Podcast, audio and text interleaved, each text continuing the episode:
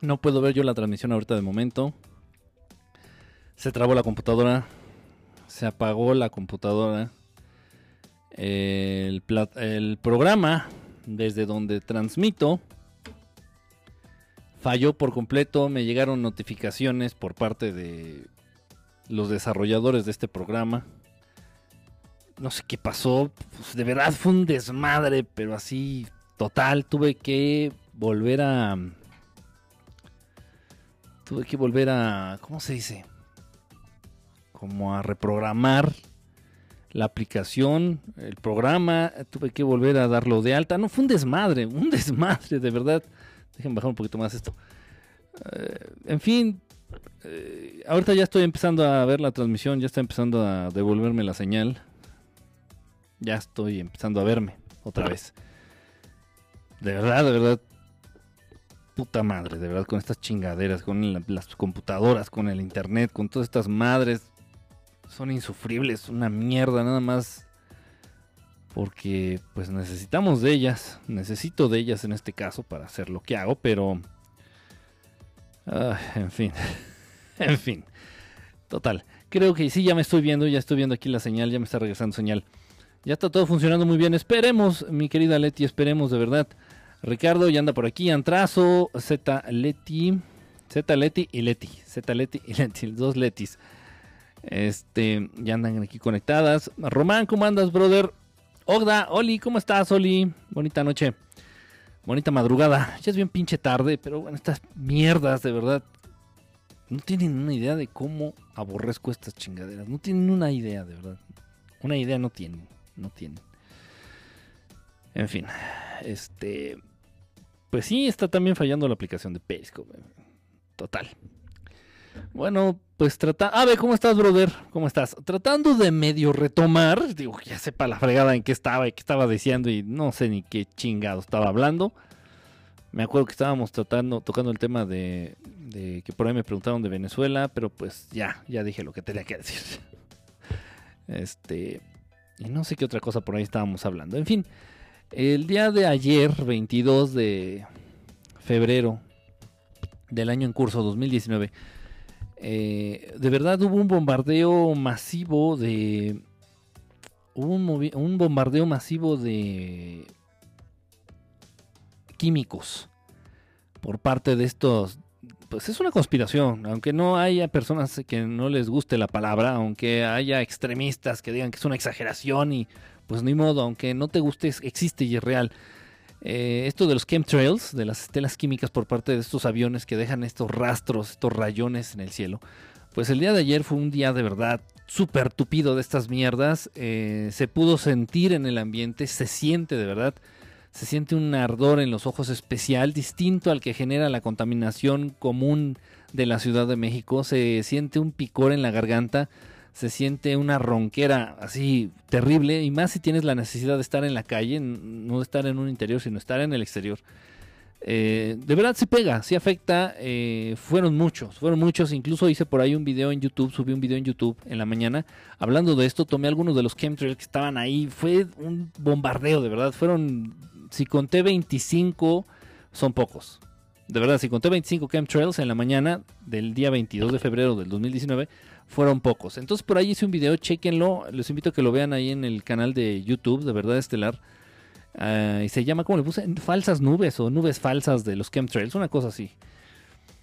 Terrible, terrible. Y ya, ya estoy ya por terminar de editar, de armar y de, eh, este, de presentar el video documental.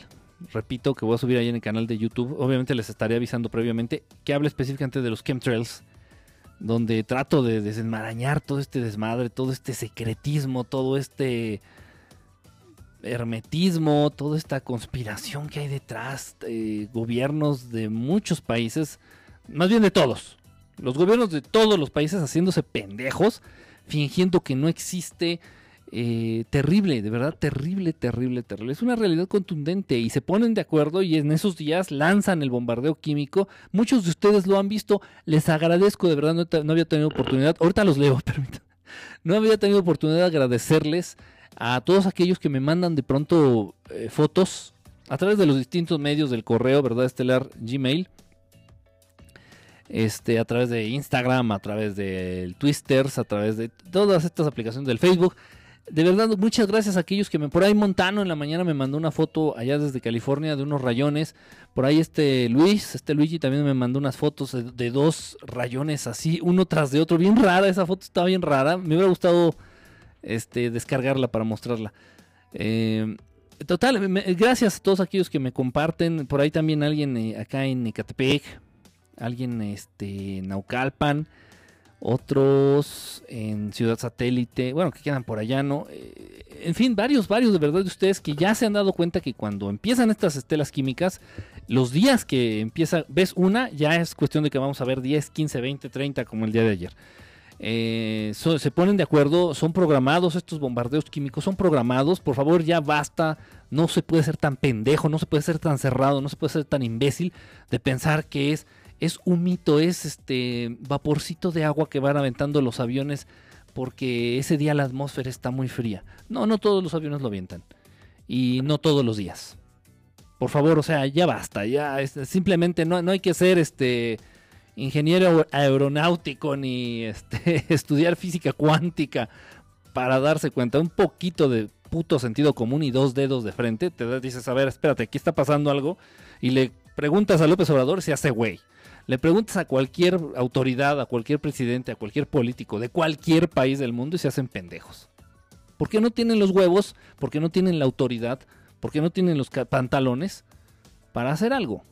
Y no se van a enfrentar, no se van a poner, como decimos aquí en México, a las patadas con Sansón, porque saldrían perdiendo. Y eso es un tema muy delicado, muy, muy delicado. De las conspiraciones que existen en el mundo, en contra de la raza humana. Esa es una de las más cabronas. Esa es una que está auspiciada, avalada, este, dirigida por intereses muy, de muy, muy arriba. Puedo decir que casi del top, del top de la pirámide. Casi podría asegurar que es orden directa del ojito este que se nota ahí. Este, del ojito que se ve hasta arriba de la pirámide que está en el billete de un dólar. Ese ojito pertenece a aquellas entidades no humanas que se creen dueños del mundo. Están bien pendejos. Están bien pendejos. Y cada vez les cuesta más este, tener este control. ¿eh? Cada vez les cuesta más someter a, los pueblos del mundo. Cada vez les cuesta más este, envolverte, este, engañarte, convencerte. Cada vez les cuesta más. Antes era pan comido con las religiones. Este, puta, o sea, te hacían creer cualquier cosa y va uno de pendejo a creerla. En la actualidad realmente la única herramienta que tienen y les funciona es el dinero. Es la única. Y lamentablemente pues muchos de nosotros, muchos de ustedes, pues, el 99.9% de la población mundial le reza, cree, ama, adora al Señor, al Dios dinero. Y solamente vives para eso. Tus días se basan en eso, tu vida se basa en eso. Cómo tener dinero para no morirme de hambre, para pagar la renta, para sobrevivir, para una mamada. En fin. Pero les funciona. Les funciona y nosotros avalando esa chingadera. Otro tema. Como sea. Como sea, ahí tenemos lo de los chemtrails. Y bueno, vamos a retomar el tema. Ahora sí, ya el tema, el tema, el tema. Hasta la luz del sol se veía diferente. Sí, no. Este, hola, hola, hola. ¿Qué no se llamaba así el muñequito de nieve de, de Frozen? No, ese era Olaf. No, no, ese era Olaf. Sí, hasta la luz del sol, a través de estas nubes, como son nubes químicas o nubes falsas, se ven estos colores tornasol a través de las nubes. Mucha gente por ahí está este señor, el Alex Bachman o Beckman, o no sé, se apela como este Peter de los cazafantasmas, Peter Beckman, lástima, lástima de pinche charlatas que es. Eh, que sale diciendo que cuando las nubes se ven de ese color es porque va a temblar. Relájate, maestro, va a temblar cuando ellos lo decidan. A través de los mecanismos que tienen para generar movimientos telúricos, sismos, terremotos. Igual que los huracanes. Entonces no va a ser cuando las nubes se vean de colores. Esas nubes de colores son producto, son consecuencia, son resultado del bombardeo químico en los cielos de, de, de chemtrails no te va decir nada de los temblores. Por favor, ellos saben en contra de quién, en dónde y cuándo, porque ellos los generan. Los huracanes, la mayoría, los más feos, los más fuertes, los más fuera de la norma de la naturaleza, del límite natural, son generados por estos hijos de puta. Terremotos, inundaciones, este, tsunamis, huracanes. Creo que lo único en donde no, no tienen ese control y no han podido dominar es en las erupciones volcánicas. Me parece. Aparenta ser. Aparenta. En fin, eh, eran los aviones de ayuda para Venezuela. Muta madre, si así los van a ayudar, mejor que no los ayuden. ya anda por aquí Daromer. Qué raro ver a Daromer este, aquí conectado. Las nubes de los ojos que predice. ¡Ay, ay! Comenzó en la nariz. Comenzó en la nariz. Aquí hacen eso. sí, o sea, está cabrón. No prohibir, pero tampoco permitir. Sí, o sea, no, no, no, prohibirlos. Bueno, haz de cuenta que si yo, bueno, no sé, estoy hablando a lo pendejo. Tal vez si llegara a ser presidente de México, igual también me hacía pendejo porque tal vez de antemano yo sabría que si me pongo a las patadas o me pongo en contra de los chemtrails, al siguiente día no amanezco vivo. Entonces igual también me haría pendejo. Entonces es muy fácil abrir el hocico cuando uno no está en la situación. Por ejemplo, en este caso del señor López Obrador, pero bueno, yo sí trataría, ¿no? Incluso haría dos, tres, por ahí, dos, tres patrullas aéreas, así unos aviones bien pinche pene, perdón, bien pinches vergas. Y saben qué, en cuanto vean estos putos lanzando, van, me bajan ese pinche avión, que aterrice, me lo bajan o lo derriban. Así de sus huevos, ¿eh? de esos putos huevos. Pero pues repito, ningún presidente, ningún político, ninguna autoridad del mundo eh, está en calidad de hacer eso. Porque pues amanecerían flotando en el canal más cercano a su domicilio, ¿no? El siguiente día, en la siguiente mañana ya aparecían flotando. O le aplican la Kennedy Special, o le aplican la Colosio Special, o yo no sé, una cosa así. Digo, se me ocurre pensar. Se me ocurre pensar. En fin, bueno, eh, algunos de ustedes eh, me estuvieron pidiendo, creo que está corriendo bien la transmisión. No mames, no mames, no mames. Era algo del HARP. Adriana83, algo del HARP. No, eh, lo de los temblores, sí. Los temblores, los terremotos, las inundaciones son resultado del HARP y de otra tecnología aunada al HARP, la cual no se tiene bien clara cómo funciona o en dónde está establecido. Las antenas del HARP que no nada más es uno, no es nada más las instalaciones de Canadá. Hay aproximadamente seis instalaciones HARP alrededor del mundo, todas, perdón, todas, este, son propiedad del gobierno que se cree este, único mundial, ¿no? De estos pendejos que se creen dueños del mundo. Hay como seis instalaciones HARP ubicadas estratégicamente alrededor del, planeta. Eh, ahí están.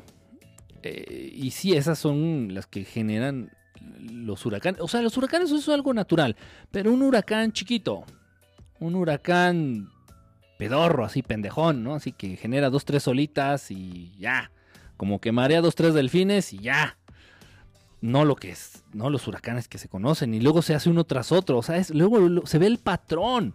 Se ve el patrón, se ve la intención, se entiende. En fin, pero eso es el HARP. y, lo más grave del, no tiene que ver un poco con los chemtrails aparentemente.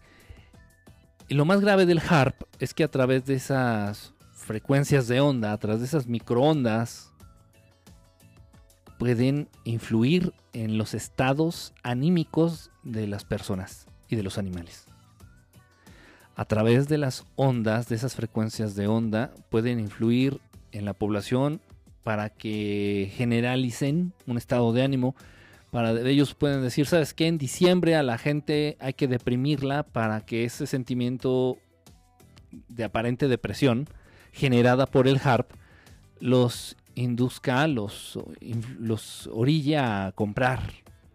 Pues está comprobado que cuando uno está triste, que cuando uno está deprimido, cuando uno está este, down, no de tonto, sino de deprimido, este, tiende a comprar tiendes a comprar más, crees que se te va a quitar la depresión comprando. Esto es real, esto existe, es en serio. Y los, los índices de suicidios, vean las estadísticas, no nada más en México y en Estados Unidos. Te digo, el mundo es más que pendejo Estados Unidos y el grandioso México. Vean las estadísticas, de verdad, en la época navideña los suicidios se disparan de a madre, de a madre, de a madre. Será algo del HARP. El 5G también eh, bajaría el estado anímico de las personas. Híjole, Adrianita, no te me adelantes. el, 5G lo vamos a tratar ya en un programita muy cercano, porque también muchos de ustedes me lo han pedido. Mm, eh, aquí voy a hacer, eh, lo vamos a hablar en Periscope y voy a subir un video en YouTube también, que quede ahí en YouTube también, este, para el público de YouTube, hablando del 5G, que es terrible, terrible, terrible, esta nueva red de datos que quieren establecer, que ya están estableciendo para los celulares. Lo vamos a platicar, las consecuencias que tienen. Este, por ahí tuve la oportunidad de platicar con un experto en el tema, realmente un experto. Eh, y bueno, lamentable. En fin, lo voy, lo voy a tratar ya, si no es esta semana entrante, la siguiente, ya en estos programas cercanos, a través de Periscope, repito, voy a hacer un video también del tema. En fin, entonces muchos de ustedes me han preguntado, salió el tema, el tema del título de no juzgar, no criticar es muy importante, es harto importante esto de no juzgar, no criticar. Eh, muchos me han preguntado de manera distinta, de manera intermitente, eh, me han dicho, oye, hablando específicamente de los contactos con estos seres de luz, no con los grises o con reptilianos o con seres ojetes o con incubos o con sucubos, no, no, no, no, eso se da solito. No, el contacto, la cercanía, eh, los avistamientos de naves de seres buenos. El contacto, el contacto directo, el contacto del tercer tipo, así, más cabrón, físicamente, con seres de luz. Incluso pueden ser ángeles, ¿eh? no nada más extraterrestres buenos, pueden ser también ángeles, no nada más estos hermanos del espacio. Se deben de reunir ciertas características para tener, para llevar a cabo estos, estos contactos. Eh, no hay un ser humano que sea monedita de oro. No hay un ser humano que sea completamente... No, es más, me atrevo a decir, no hay un ser inteligente que sea completamente bueno. No hay un ser eh, inteligente en el universo conocido que sea completamente bondad y que sea... No, no, no, no, no. no existen los absolutos. El único absoluto eh, dentro de cualquier tema es Dios.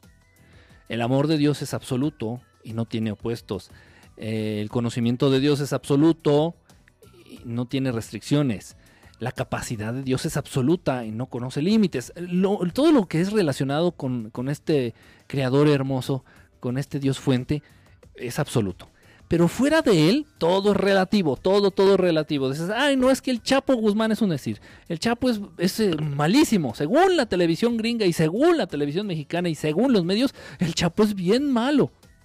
Es relativo es relativo. El Chapo vendía o traficaba o contrabandeaba con un producto que no te obligaba a consumir. Eh, para mí es peor Salinas de Gortari. Salinas de Gortari le dejaba trabajar al Chapo, o sea, él daba el permiso para que el Chapo trabajara, y Salinas de Gortari te ensartó, te cogió y te chingó sin preguntarte. A la mala. Si ven la diferencia. O sea, desde esa perspectiva, eso es un tema eh, por mencionar muchos. Entonces, realmente todo es relativo en el mundo, no hay puntos este, absolutos, no hay verdades absolutas, no hay este, extremos. Todo es relativo. Todo es relativo con cierta tendencia. Entonces, repito, no hay ningún ser inteligente en el universo que sea completamente bueno y completamente malo.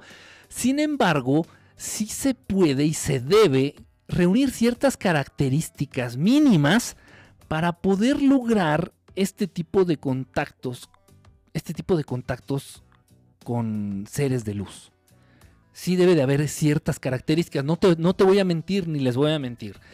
Y yo lo he hablado con muchos de ustedes, por ahí de pronto me dicen, oye, yo quiero tener un contacto con estos hermanos del espacio. Y yo le digo a estos hermanos del espacio, sí, sí, yo les digo, oye, ¿sabes qué? Fulanita o fulanito me pidió que si podía tener contacto con ustedes, si se podían mostrar ustedes ya sea en sus naves primero, que esté esta personita ahí en su patio y de pedirles de favor que se muestren y ahí establecer una cita. Así se ha hecho con algunos de ustedes, ya con varios de ustedes. Y se presentan los hermanos. Ha habido casos en los que estos hermanos me dicen, ¿sabes qué? Esta persona tiene un pedo, no me dicen así, ¿no? Pero tiene un problemita de rencor hacia su expareja sabes que esta personita, este chavo, esta chava, tiene un problema de rencor hacia sus padres. O esta persona, este, chavo, esta chava, mm, tiene un problema de perdón hacia sí mismo. Casi siempre el, problema principal o la traba, la dificultad para llevar a cabo estos contactos o estos eh, avistamientos con estos hermanos o, incluso contactos directos, generalmente el problema se encuentra en el perdón, en que no has podido perdonar a alguien. El perdón es una de las situaciones, un sentimiento, un concepto, uno de los conceptos que más, más hacen eh, retroceder al ser humano en esta evolución espiritual de la cual eh, tanto hablamos aquí en Verdad Estelar. El perdón, el no perdonar, el no perdonar. No te estoy diciendo que olvides y que te hagas una lobotomía y digas, ay, cuando mi tío me violó y digo, oye, no, ya se me olvidó. No, no, y, ni mi tío ni me ha hecho nada. No, no, no olvidar. Pero sí dejar a un lado. O sea, realmente perdonar, entregar esta situación que no entiendo y no logro yo comprender ni solucionar.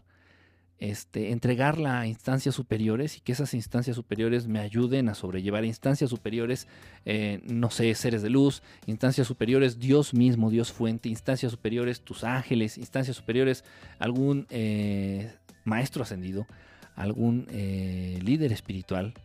Estoy hablando del Maestro Jesús, estoy hablando de, Krishna, estoy hablando de Buda, estoy hablando de muchos seres que este, gracias a su evolución o a su desarrollo espiritual han alcanzado otros niveles y que no están muertos, ¿no? Hablamos del Maestro Jesús así como que, uy, no, y, y, lo mataron y ya está bien muerto, bien, bien muerto. No, ni ninguno de ellos conoce lo que es la muerte es parte también, es consecuencia, esto viene a consecuencia de, esta, de este desarrollo espiritual que alcanzan. La inmortalidad, sí. Sí. Lo que los seres oscuros quieren alcanzar por la mala, lo que los seres oscuros quieren alcanzar, y esto es real, ¿eh? hay, muchos, hay muchas instancias, instancias no, hay muchos seres inteligentes, malos, oscuros, que quieren alcanzar la inmortalidad a través de prácticas indebidas. De ahí viene también el motivo de muchas abducciones. Obtienen material de los seres humanos, eh, roban sus ánimas, roban sus almas. Esto es cierto, esto es real. Luego lo hablamos más a detalle. Realizan experimentos, están haciendo chingadera y media, única y exclusivamente con la finalidad de prolongar su vida de buscar esa inmortalidad. Pero por ahí no es. Por ahí no es. Por ahí, por la mala no. Como dice López Obrador, por la mala nada. Por la mala no se puede, mm, por la mala no.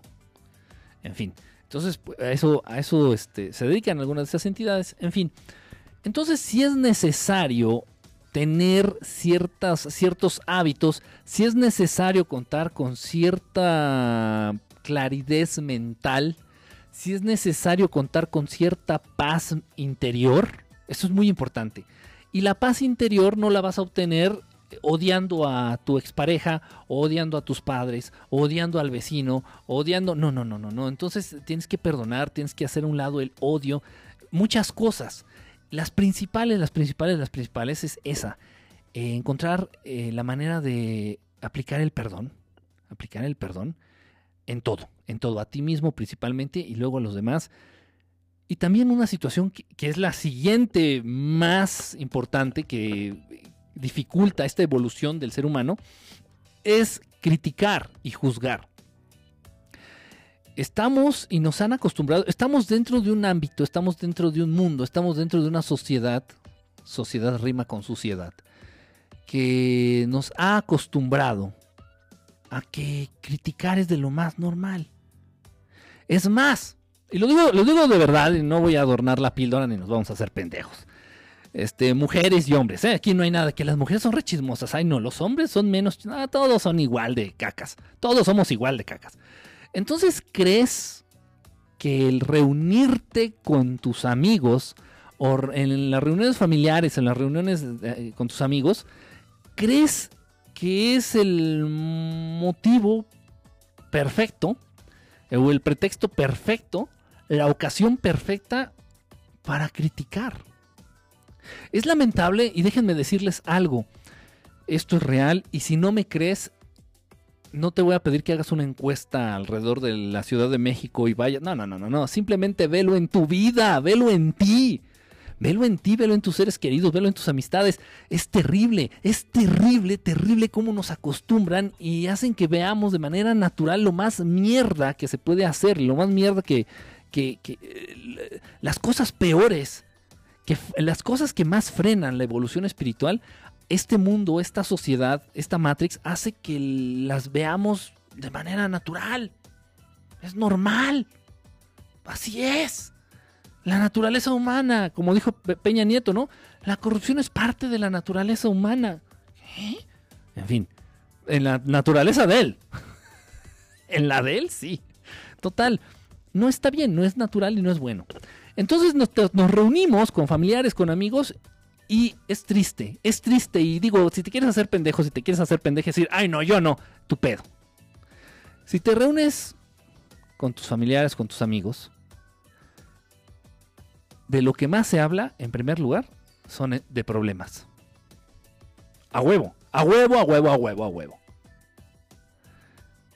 O tú te quejas, o el amigo se queja, o la amiga se queja, o el primo se queja, o, el tía, o la tía se queja. Hablar de problemas, puta, eso como une a la gente. ¿eh? No tienes puta idea. Por ahí dicen que la gente que no tiene problemas, la gente que no cuenta problemas, no tiene amigos. Porque con, ¿con qué, ¿con qué los entretienes? ¿De qué les hablas? ¿De qué les hablas? Es en serio. Y si ellos, o, deja de eso, puede ser el ping pong, ¿no? O sea, dices, de pronto tú eres el que habla de problemas y de pronto es la otra persona, de pronto son tus amigos, tus amigos. Y si tú tienes amigos y esos amigos no te hablan de problemas, no son tus amigos, porque no te tienen confianza. Una mentalidad bien pinche loca, bien enferma. A mí me pasa mucho esto, a nivel vivencial, a nivel personal, de pronto me dicen y me preguntan así, ¿qué te pasa? ¿Te ves raro? ¿Te ves triste? ¿Te ves...? No, nada. Y tal vez sí tenga un, no un problema, tal vez tenga un reto de vida. Tal vez tenga en ese momento un reto de vida. Lo que sea. Lo que sea. Este, se descompuso el carro. Este, eh, no tengo para la renta. No tengo para tragar. Llevo días sin tragar. Lo que sea. Pero a mí no me gusta estar comunicando problemas a mí no me gusta estar haciendo públicos eh, situaciones que no valen la pena porque las empoderas más, les das poder. Entonces yo no lo hago. Y estas personas se ofenden. Uf, no me tienes confianza para decirme tus problemas.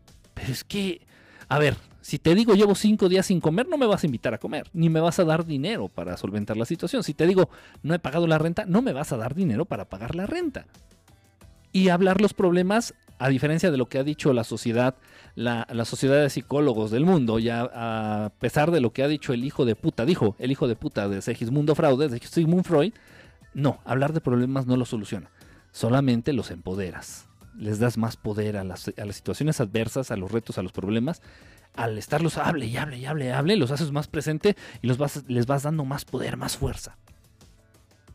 Pero a la gente, ¿cómo le gusta hablar de problemas? Y si, si alguien, uno que se dice tu super amigo, no te cuenta sus problemas, no te cuenta sus pedos, puta, te ofendes. Ay, no me tienes confianza. No está bien, ahí se ve la amistad. Está pinche loco. Está bien. Tal vez por eso es mejor no tener amigos. Piénsenlo. Entonces, en primer lugar, hablar de problemas, hablar de pedos. Y en segundo lugar, criticar. Puta madre. Pero como se te da, se te da como beber un vaso de agua. No, perdón, perdón, eh, tengo que bajarme al contexto. Eh, como tomarte una chela, como tomarte una cerveza fría con un, en un día caluroso. Se te da el criticar. Entonces, si no están hablando de pedos, si no están hablando de problemas personales, si no están hablando, y si no se estás quejando, están criticando a alguien, incluso que no está ahí en, presente o incluso que está presente. Ay, no, güey, es que sabes que es que deberías de hacer esto. Eso ya es criticar, eso no estás aconsejando, ahí no estás aconsejando. Se aconseja en corto, se aconseja entre nos, se aconseja tú y yo. Tú y yo en lo oscurito, tú y yo en lo calladito, tú y yo es ping-pong. Pero alguien que trata y se siente muy, muy buena onda por aconsejar en público, estás criticando este, le estás mamando. Eso no se hace. Eso no se hace. No se debe de hacer. En fin, total. Entonces es de lo más normal. Te reúnes y, oye, güey, no mames, ¿supiste lo que le pasó a Pancho? No, güey, ¿qué le pasó? No, no mames, güey. Que su vieja le puso el cuerno con 30, güey. No mames, con 30. Bueno, dicen que fueron 32, güey. Y los otros, no, sí, güey. No, esa pinche vieja se veía bien puta desde el inicio. Y, y no sueltan el tema. Uy, si Pancho no está y su vieja tampoco ahí en la reunión, no los van a soltar. Está el Pancho con su vieja zumbándole las orejas y todos, todos aturdidos. Terrible. Y tú lo ves de lo más natural. Dices, ay, pues estuvimos ahí chismeando. Uno, si bien, ah, pues nos reunimos un ratito ahí con los cuatro. Fuimos a tomar, a echar el, el coffee ahí al Sambors. Y estuvimos ahí chismeando un rato. Chismeando. Total. Es una actividad una actividad que vemos como es un mal hábito, es un mal hábito, es una actividad negativa, súper negativa, que la hemos naturalizado, que la vemos como de lo más normal, de lo más normal. Entonces, y es parte, aparte, como ya se ha naturalizado y se ve normal, la haces con una facilidad, la llevas a cabo con una facilidad tremenda. Pero, repito, lo grave de todo esto, lo grave, lo gravísimo, lo gravísimo es que el criticar y el juzgar a alguien más, invariablemente, indudablemente, sin lugar, sin lugar a otra cosa, te lleva a vibrar en frecuencias bajas. Te lleva a vivir en el lado oscuro de este contexto. El criticar, el juzgar, te aleja de todo lo bueno que pudieras obtener de este mundo. El criticar y el juzgar te hace dudar de la existencia del Creador. El criticar y el juzgar te aleja de esta, de esta verdad absoluta que es el Creador, que es Dios. Es una cosa terrible, eso, es una situación terrible. Obviamente, y vibrar en frecuencias bajas, por criticar, por juzgar y por cualquier otra cosa, el vibrar en frecuencias bajas no solamente te va a evitar que tengas este contacto con un ser de luz, con un hermano del espacio, con un ángel o con lo que sea. No, eso, es lo de menos. Pues digo, 90% de la población mundial nunca ha tenido y nunca va a tener un contacto directo o indirecto con un ser de luz. Hmm. Eso es lo de menos, eso no importa. El pedo está en que trae consecuencias psicológicas. El vibrar en frecuencias bajas trae este, consecuencias psicológicas mucha gente que ha perdido la cordura, mucha gente que ha perdido la, cordura, mucha gente que está envuelta en estos círculos viciosos eh, de condiciones, no son enfermedades, son condiciones que se revierten fácilmente, con voluntad, con voluntad y con mucho amor, eh, como la depresión, como la ansiedad y todas estas mamadas todas estas chingaderitas, estas condiciones mamonas este, del estado de las emociones, del estado anímico del ser humano, eh, son consecuencia de vibrar en frecuencias bajas.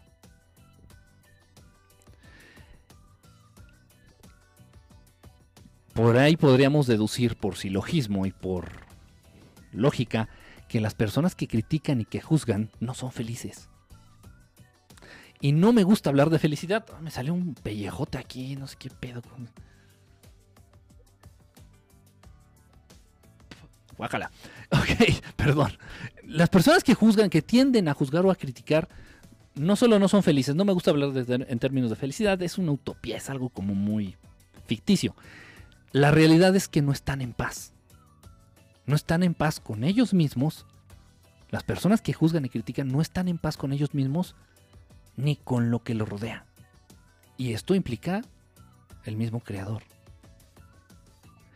Y estar en desacuerdo, estar, no estar alineado con Dios, pues es como estar muerto. Créanlo, créanlo. Yo, a mí me, puede más, a mí me pesa más, me, duele más escuchar que alguien diga de manera absurda de manera ilógica, poco sustentada, que es ateo, a que me diga que es adicto a la heroína. Está más en la mierda la persona que se declara atea que la persona que se declara o se reconoce como adicto a la heroína. ¿Por qué? Porque No estar en sintonía con Dios es como estar muerto. Es estar muerto de verdad. Respirar, pero estando muerto. En fin, total. Entonces, bueno, o sea, no es nada más hacerlo, no es nada más criticar, no es nada más juzgar, no es nada más meterte en la vida de alguien más, no es nada más estar este, tratando y señalando. No, eso trae consecuencias. Y no consecuencias para quien estás criticando, es lo de menos. No, esa persona ni se va a enterar que le estás criticando.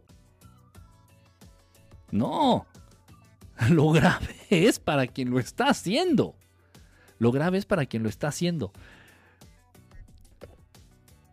te aleja de las cosas buenas. El criticar, el juzgar, te aleja de las cosas buenas, te aleja del amor, te aleja de la luz, te aleja de poder llegar a alcanzar, te niega la posibilidad de alcanzar esa paz interior, esa paz con lo externo, esa paz contigo mismo.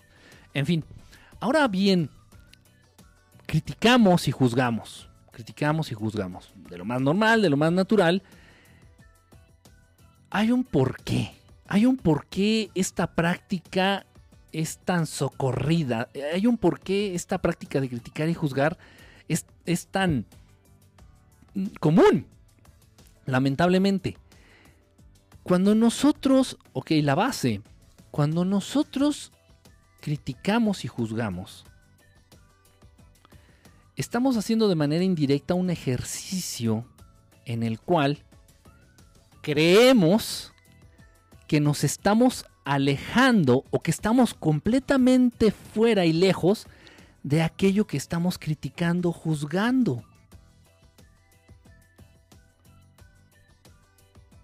Creemos que nosotros estamos al extremo, completamente al extremo opuesto de aquello que estamos criticando. Voy a poner un ejemplo. Eh, voy a decir, por ejemplo, el vecino.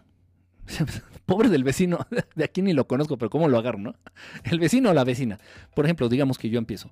Y no lo conozco, ¿eh? entonces no tiene nada malo que lo critique, ni, sé, ni siquiera sé si alguien vive aquí enfrente. Total, entonces este, empiezo a decir, no, el vecino, no, el vecino es un pinche borracho, ¿eh? Un borracho y un conchudo, ¿eh? No, pero pinche borracho, así, borracho, borracho y un pinche conchudo de mierda, ¿no? Pero un conchudo, ¿no? Pinche viejo. Y, empiezo a contar. No, la otra vez me dijeron, ni siquiera algo que me pasó a mí, ¿eh? Algo que me contaron. No, no, no, no, no. Me dijo la del departamento 3 que un día le prestó 5 pesos y el güey no se los ha pagado. O sea, han pasado dos años y fecha que no se los ha pagado. Güey, ¿tú cómo sabes? A mí me lo platicó la del 3. O sea, cosas que ni siquiera tú has vivido, pero ahí estás, te gusta el pedo os gustáis el pedo. Ahí estás de pendejo periqueando, se dice. No consumiendo cocaína, no. De periquito, pues repitiendo cosas que es que escuchaste, que dijiste, que dijeron, que tú ni sabes, pero ahí vas de pendejo a abrir el hocico. Común en el ser humano. Total, entonces, no, no, no, es que me dijo y me platicó y estás, espérate, o sea, ni siquiera conoces al vecino, estás ya tragándotelo. Ok, entonces yo critico al vecino y digo que es un conchudo y que es un borracho y es un huevón. Vamos a, vamos a poner tres cosas, ¿no? Borracho, conchudo y huevón. En este ejercicio de manera directa o indirecta, es una situación en la cual yo me siento protegido. Yo que estoy criticando al vecino me siento de alguna manera protegido y marcando una barrera, una distinción entre el vecino que es un pinche borracho, un huevón y un conchudo, y yo. O sea, él es todo eso. Yo no. E, y el criticar acentúa precisamente esta situación, como que la establece de manera tajante y dice, él es todo eso, yo nunca, pero yo estoy súper lejos, yo estoy súper alejado de ser eso o de caer en eso. ¿qué te da derecho a... ¿Qué, te hace creer que tienes el derecho de juzgar y de criticar a quien sea? ¿Qué te hace creer que tienes el derecho de juzgar el creerte mejor que esa persona a la cual estás criticando? Entonces de manera absurda crees que tú eres mejor que aquel a, a, quien estás criticando, que aquella persona a la que estás criticando, y terrible. Terrible porque esta es la realidad. Terrible porque en un momento la persona, aquel ser que se atreve a juzgar y a criticar, está condenado a sufrir. No solo a perder la paz interna, externa, la paz interior, no solo a alejarse del amor, no solo a alejarse de la luz, no, está condenado a sufrir. A sufrir. ¿En qué sentido? En que llegue el momento en tu vida, ya sea más adelante, a corto o mediano plazo, en un futuro, llegue el momento en que la persona que está criticando se va a dar cuenta que es igual e incluso peor que aquellas personas a las cuales criticó no hace mucho. Pero ¿cómo tienes la, pero cómo tienes los huevos? Muchos me van, a estar pensando, a ver, a ver, a ver, ¿tú cómo sabes, güey, que soy peor que, que aquello que estaba criticando? Pero muchísimo peor. La persona que critica y juzga, que se atreve o que cree tener el derecho de criticar y juzgar a quien sea, está destinado a sufrir porque en un momento de su vida se va a dar cuenta que es igual o peor que aquellas personas a las cuales criticó no hace mucho. ¿Por qué? Es muy sencillo. Y ya lo hemos platicado aquí, es muy sencillo. Porque para reconocer a un conchudo, hace falta un conchudo más cabrón. Para reconocer a un borracho, hace falta ser un borracho más cabrón. Para reconocer a un huevón, hace falta ser un huevón con más experiencia. En ese sentido, las mejores policías, los mejores cuerpos policíacos del mundo, estoy pensando en Alemania, estoy pensando en Inglaterra, reclutan en sus filas de cuerpos policíacos a, ex criminales, a los mejores secuestradores, a los mejores ladrones, a los asesinos más cabrones, más malditos, y los... Esto es en serio, ¿eh? Esto es, es una estrategia muy avanzada, obviamente en países más cabrones, en ese sentido, de la seguridad. Repito, esto se ve mucho en Inglaterra, en Alemania. Entonces, dentro de sus cuerpos policíacos, ellos identifican a los secuestradores más cabrones, a los ladrones más malditos, a los sicarios más cabrones y les dicen, ¿sabes qué? Pues únete a la policía. Pero ¿cómo? Si eran, si son, eran, han sido de lo peor. Precisamente, precisamente ellos saben cómo actúan. Eh, eh, este ex secuestrador sabe cómo actúan los secuestradores, saben de qué se basan, saben cuáles son sus estrategias, saben cuáles son su modo de operar, saben. Y entonces ese ex secuestrador va a reconocer de manera sencilla a un secuestrador.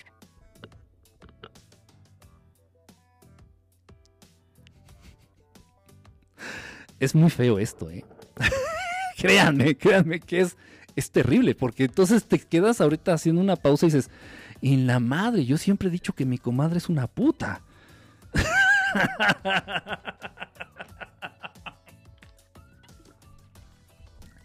Pero lamentablemente sí, así es.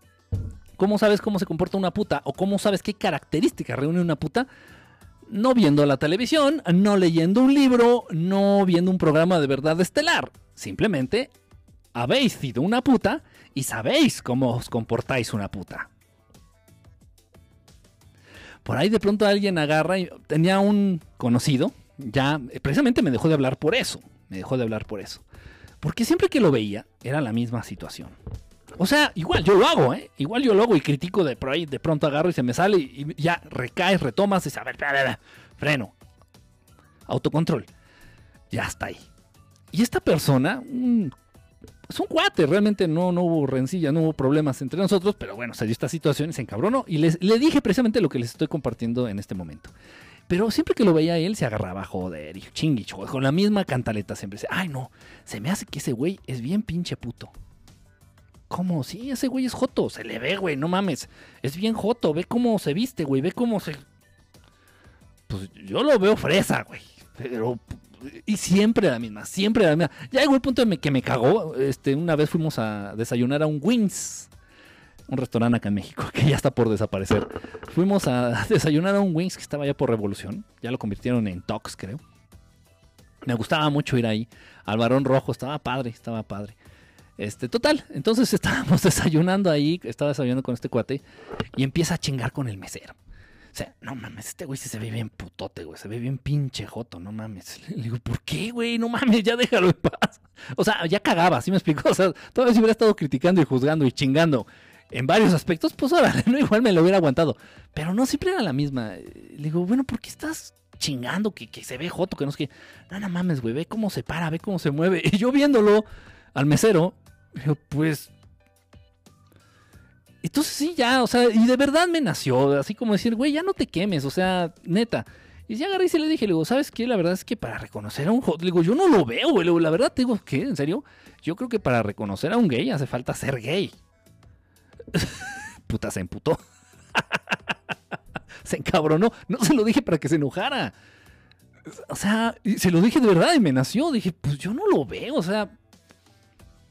De verdad, y no lo veía yo joto. dije, pues, a todo el mundo veía Joto, ¿eh? Tal vez incluso cuando no estaba conmigo, hasta decía que yo también era Joto, ¿no? De todo a ver.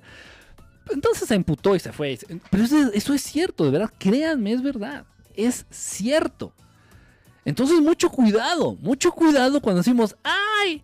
Fulanita es una. Fulanito, perenganito es un. Aguas, aguas.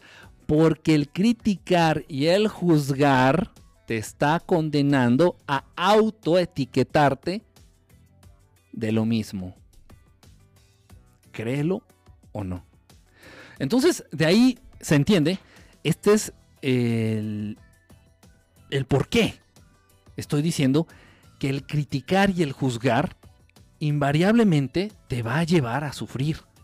Porque, repito, lo hacemos como una autodefensa. Autodefensa sonó como muy político y muy de izquierda, de ultraderecha. No, no, no. Sí lo hacemos como para, sí como una autodefensa de nosotros, decir, ay, no, no, no, yo, yo no, yo me quiero distinguir, yo me quiero diferenciar, quiero establecer una diferencia marcada entre, no sé qué será, entre los hots, vamos a decir, entre los gays y yo. Yo nunca voy a ser gay, no, no mames, yo nunca voy a ser gay. Entonces, criticando el método que te ha enseñado esta sociedad, la manera, la metodología que te ha enseñado esta sociedad para establecer esa diferencia y ese límite, de decir yo nunca voy a ser joto, es criticar la homosexualidad. Y se ha dicho mucho, y eso digo, todo mundo lo sabemos, todo mundo tiene el discurso, ¿no? Entonces, me caga la palabra, ¿eh? No la voy a utilizar. Ok los, eh, los disidentes de la homofobia, o sea, los que critican a los jotos y a las lesbianas, los disidentes de la, de la homosexualidad, perdón, los disidentes de la homosexualidad odian a los homosexuales porque seguramente ellos lo son. no, no, a ver, espérate, no, no mames, no, que tiene que ver. eso puta, todo el mundo lo sabe. Pero no nada más es la homosexualidad.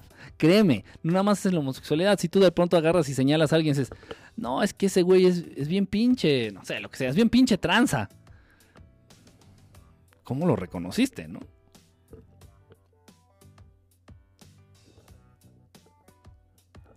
Es interesante. Es interesante, obviamente esto no lo platiques con tu pareja, esto no es un tema como, este es un tema como para interiorizarlo, este es un tema como para ti, este es un tema como para que te quedes con él, para que reflexiones y para que a lo largo de los últimos meses eh, hagas una pausa en tu vida y pienses a quién has criticado de manera muy severa. De manera muy severa. Y repito, lo más chistoso es esto, que la crítica, generalmente a quien criticamos, el 90% de las veces ni se entera. ni se entera que lo criticaron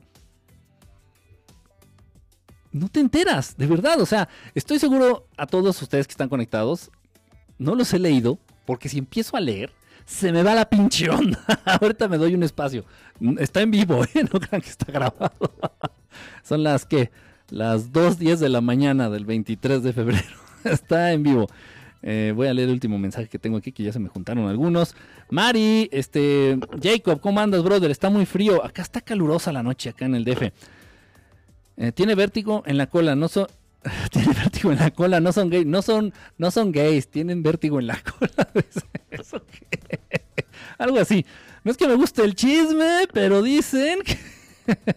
Ándale, esa es la actitud. ¿Quién dijo? Daromer, ya sabía. Ya sabía. Sopa, salió el Kike. ¿Qué onda, brother? Cobin, ¿cómo andas, brother? Este, un, un, un abrazo. Noemí, Noemí, Noemí, Noemí, Noemí. La original Noemí. Ojalá y todavía estés conectada, Noemí. Un besote, Noemí. Qué, qué bonito poder este, ver que andas por aquí. Y, bueno, pues ahí de pronto, este, de pronto, pues igual, unos mensajitos por ahí que te, que, te he enviado, saludándote, esperando que estés muy, muy bien. Este, sabes que se te, se te aprecia de verdad, sabes que se te desea lo mejor. Hay que ser más cabrón para reconocer un cabrón. Dice por ahí una. Yo no soy borracho porque siempre me tomo una cerveza y menos. Menos que mis compas. Ellos se toman 11 y tú 10. Ellos son los pedos. Esa está buena, ¿eh? Entonces, de verdad, créanme, esto es real. Esto es, esto es así. Sé que no es fácil entenderlo, ¿eh? Y la negación es, lo, primero que salta, ¿no? Entonces, si yo me he llevado la vida de criticar a... Y es peor, fíjense que es muchísimo peor. Ahora también hay niveles. Siendo honestos, es lo que les digo. No hay verdades absolutas, no hay extremos. Aquella persona que vive en extremos o en supuestas verdades o negaciones absolutas, también sufre mucho. También vas a sufrir mucho. Decir, todos los seres humanos son mierda. Espérate, no. No, no, no. Todos los seres humanos son buenos. Tampoco creas eso porque te vas a topar con alguno que sea caquita y vas a decir, ay, no, me, me han herido, este, me han defraudado los seres humanos. He tenido esa plática mucho con, con muchas personas. En persona y a través de las redes sociales, a través de, de aquí del, del internet. Hablando del tema de los animalitos, de las personas, por ahí subí yo un post, una, un Twitter, perdón, hace unos días subí un Twitter y dije, bueno, de verdad, o sea, si tienes una torta, una torta de jamón, no sé, antes de dársela a un perrito de la calle, dásela a un niño de la calle. Esa era la intención, esa era mi intención. Y por ahí muchos me dijeron, nah, nah, mejor le das una torta a cada quien. Bueno, si tú tienes para comprar dos tortas adelante, yo no tengo para comprar dos tortas. Entonces, yo si me llegara a sobrar una, si me llegara a sobrar, me sobraría lo mucho una torta. Y yo no se la voy a dar a un perro y no se la voy a dar a un gato. Antes de dársela a un perro, a un gato de la calle, se la doy a un niño, a un señor, a una persona de la calle, que vive en situación de calle. Le hemos negado el ambiente natural a los animalitos para que subsistan. O sea, las calles no estaban llenas de asfalto. No. O sea, las calles eran tierra fértil de la cual los animalitos podían alimentarse sin necesidad de depender de la maldita mano del ser humano. En fin, entonces esa era mi intención. Entonces mucha gente, no, es que los humanos son culeros, los humanos son una mierda, los humanos te defraudan, los humanos no son leales y eh, relájate, no te estoy preguntando todo eso, o sea, te estoy diciendo, si te sobró una pinche torta, una, ya sé que hay muchos millonarios y digan, yo, yo, le doy una al perro y le doy una al niño de la calle, chingón por tu vida. Yo no, yo si me sobra, tal vez me sobre media torta, una, no mucho, una no se la voy a dar mordida ni al perro ni al niño. Entonces, entonces si nada más tengo un peso o nada más tengo una torta, no se la voy a dar a un pinche perro, se la voy a dar a un humano. Un humano que vive en situación de calle, un humano pobre, un humano que tal vez lleve horas o tal vez lleve días sin comer. No un pinche perro. Esa era la intención del tweet.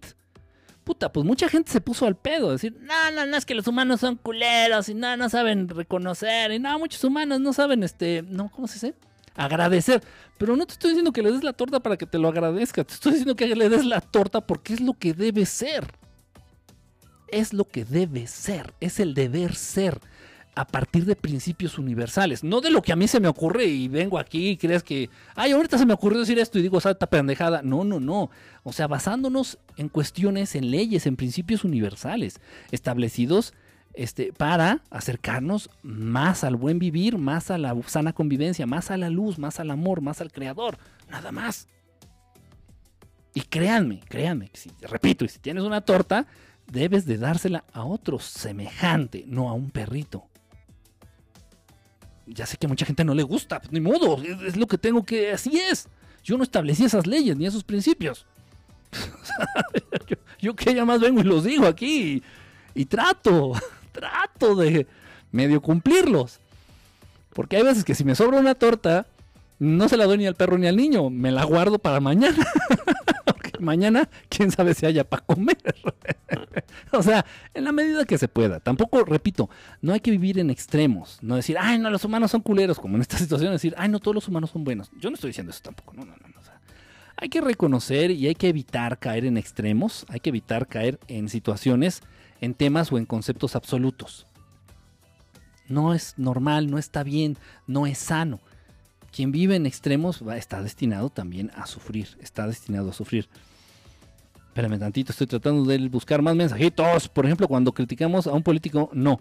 Ah, ahora hay, hay niveles. Les estaba comentando que, que, salió este comentario de Nancy que estoy leyendo. Les iba a decir, sí hay niveles. Sí hay niveles. Si tú eres, además, si vas a dar no es porque te den las gracias. Sí, exactamente, ¿no? La gente no cree en su propia especie. Es lo que nos tiene jodidos. Es lo que nos han acostumbrado. Es lo que nos han acostumbrado. Este, yo les doy, yo les doy qué? hamburguesas son, hamburguesas. Aún así, perros y gatos sobreviven perfectamente en las calles. Pues sí, sí, o sea, les hemos negado el medio natural para que sobrevivan. Pero bueno, ellos se han adaptado igual, ¿no? O sea, igual hay muchos perritos y gatos que van a la basura, hay muchos. Y digo, ellos tienen, cuentan con el organismo y las defensas y sus cuerpos están adaptados para no morirse si comen algo de la basura. El ser humano no tanto, y aún así hay seres humanos que se ven en la necesidad de comer de la basura. Y bueno, sus cuerpos se adaptan y no se mueren.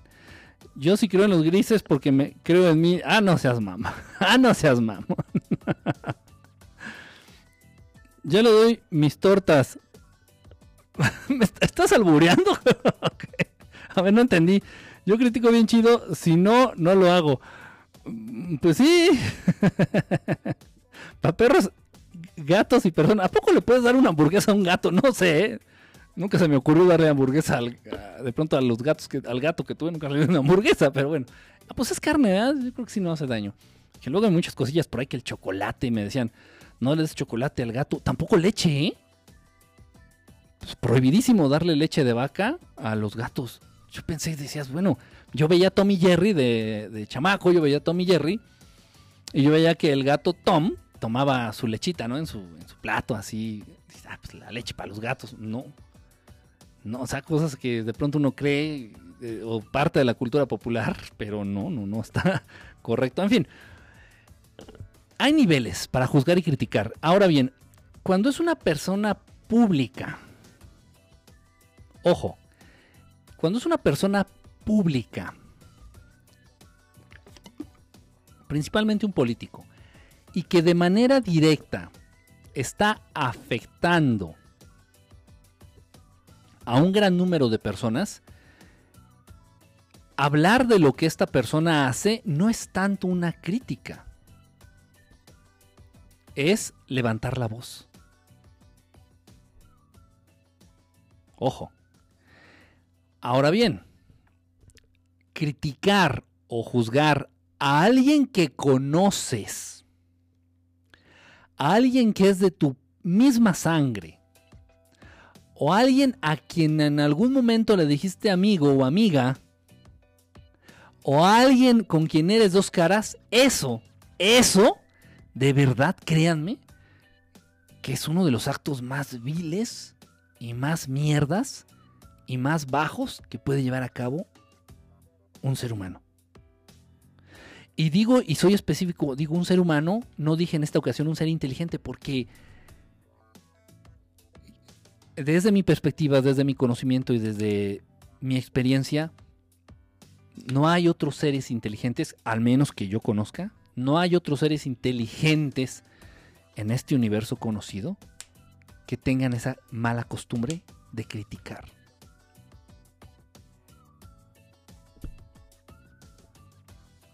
No. Es, un mal hábito, es un hábito mierdero, arraigado, exclusivo de la raza humana. El criticar, el juzgar. El sentirse más o el sentirse mejor, el sentirse eh, superior que aquel a quien estás criticando. Eso nada más existe en la raza humana. Está tan mierda la raza humana, está tan estancada que nada más se presenta en esta raza. lamentable, es lamentable. Y se tiene la costumbre, y es de, de verdad, de verdad, de verdad, de verdad, es terrible.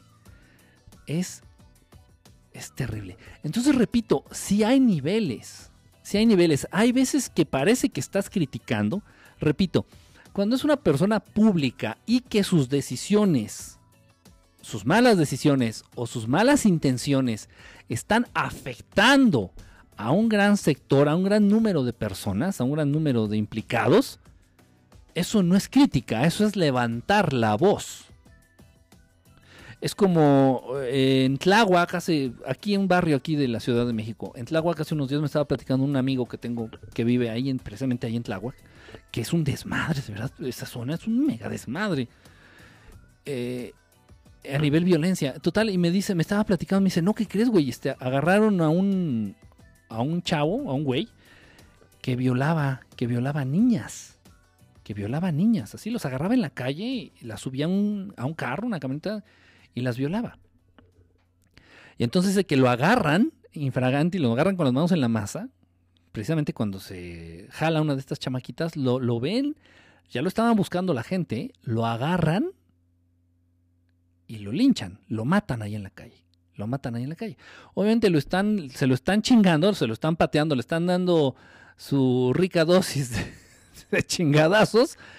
Y, cuando, y mientras lo están golpeando, pues mucha gente, hijo de tu puta madre, pinche puerco. O sea, lo están criticando, lo están juzgando. Lo están juzgando, eso es juzgar. Lo están juzgando. No, no, no lo están juzgando. Simplemente están diciendo lo que es y de algún modo tratando de justificar lo que están haciendo. Y lo mataron ahí en la calle.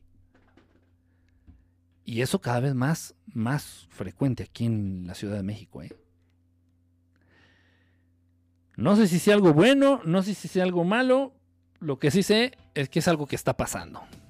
Y en parte, pues no sé, repito, no sé si sea bueno o malo, pero sí todos los días notas, noticias eh, de que asesinan a ladrones, asesinan a malandros, asesinan a criminales, así en la calle. Hay mucha gente que ya está portando armas de fuego, pistolas, no sé si de manera legal o ilegal, no lo sé. Y a cada rato ya les notas, no, pues un ratero trató de asaltar a fulanito y lo mató. Ahí dejó al ratero ahí en la calle, tirado como perro muerto.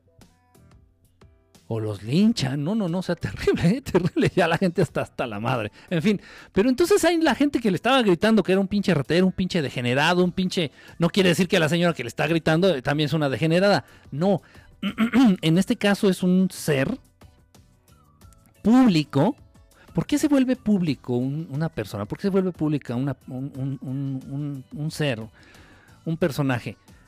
Porque, repito, sus acciones o ayudan o joden a un gran número de personas. Afectan a un gran número de personas. Ese es el punto. Entonces, por ahí, por ahí estaba viendo un reportaje, como ejemplo, ahorita se los, se los planteo como ejemplo. Estaba viendo por ahí un reportaje, una entrevista que le hicieron a Cepillín. Yo seguidor super fan de Cepillín, super fan de Cepillín. Quien no lo conozca, pues un, payaso muy famoso aquí de México, desde los 70s, desde los 70s, ok. Y una persona muy inteligente, muy inteligente, entretenía a los niños, eh, sigue entreteniendo a los niños, no de una manera estúpida como lo hacía Chespirito, no, de una manera un tanto más inteligente, dándole más su lugar a los niños, ¿no? Entendiendo que son seres inteligentes también los niños. En fin, total, yo, yo sigo mucho a, Cepillín, soy muy fan de Cepillín. Entonces estaban haciendo una entrevista donde lo acusan, un güey, no sé quién era, no, no, entendí bien el chisme, pero bueno, un tipo le estaba acusando a Cepillín de que se había robado un reloj, le había robado un reloj a Juan Gabriel y no sé qué.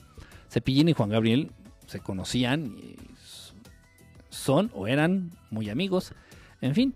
Entonces por ahí está dando el chisme de que este chavo estaba diciendo que Cepillín le robó un reloj y le robó no sé qué tantas cosas a Juan Gabriel.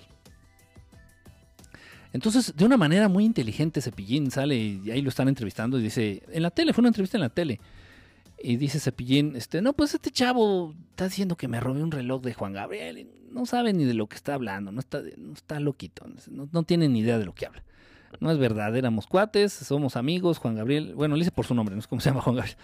Este, Juan Gabriel y yo somos amigos y X. No le dio realmente importancia. En parte está bien y es muy inteligente. Y le comentó el entrevistador, no vas a demandar, no la vas a hacer de pedo. Y no, porque dice él, no, no, no, vale la pena, X. O sea, también dentro de este entendimiento que tiene Cepillín de que es una persona pública. Entonces, si tú eres tú como persona pública, en este caso Cepillín, pues obviamente pues se expone a, a que le inventen chismes, a que digan este, que fui, a que digan que fa, a que digan que fe, a que digan que fifi o que cualquier cosa. Cualquier cosa. Este, obviamente si sus decisiones afectan a un gran número de personas, pues ya no es crítica, ¿no? Simplemente es levantar la voz. Entonces hay, hay, hay circunstancias. Esto es cierto, hay circunstancias, repito. Pero realmente la crítica a la que más me estoy refiriendo, en la que más debemos de enfatizar, porque es el tipo de crítica y de juicios que son precisamente los que te entorpecen esta evolución, estos, estos, esta crítica y este, estos juicios que son los que te estorban para evolucionar, para ser mejor, para ser una mejor persona, son aquellos juicios que emites o aquellas críticas que haces en contra de personas cercanas a ti, personas que conoces o tu expareja, o tu exmarido, o tu exmujer, o tus amigos, o tus familiares, o aquellos que les dices amigos o les dijiste amigos y eso es, eso es, de lo peor, es, es un acto muy vil. No sé si... Ok, no está mal que lo comente. No está mal que lo comente y no está mal que lo sepan. Quien esté conectado, pues es porque tenía que saberlo y tenía que enterarse, nada más como dato, hay una serie de... ¿Cómo llamarlo? Una serie de actos, una serie de actitudes, una serie de incluso de pensamientos enlistados, crean esto.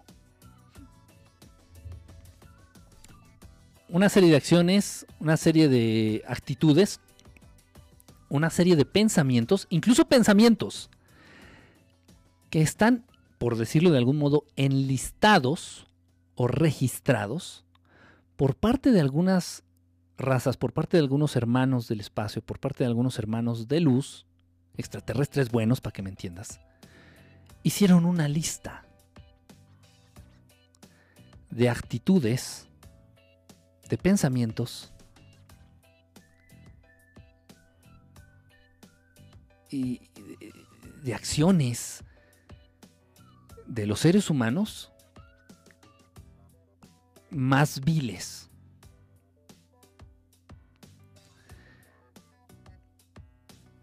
Y bueno, el criticar a una el criticar y juzgar a una persona cercana, a un familiar, a alguien que has llamado amigo,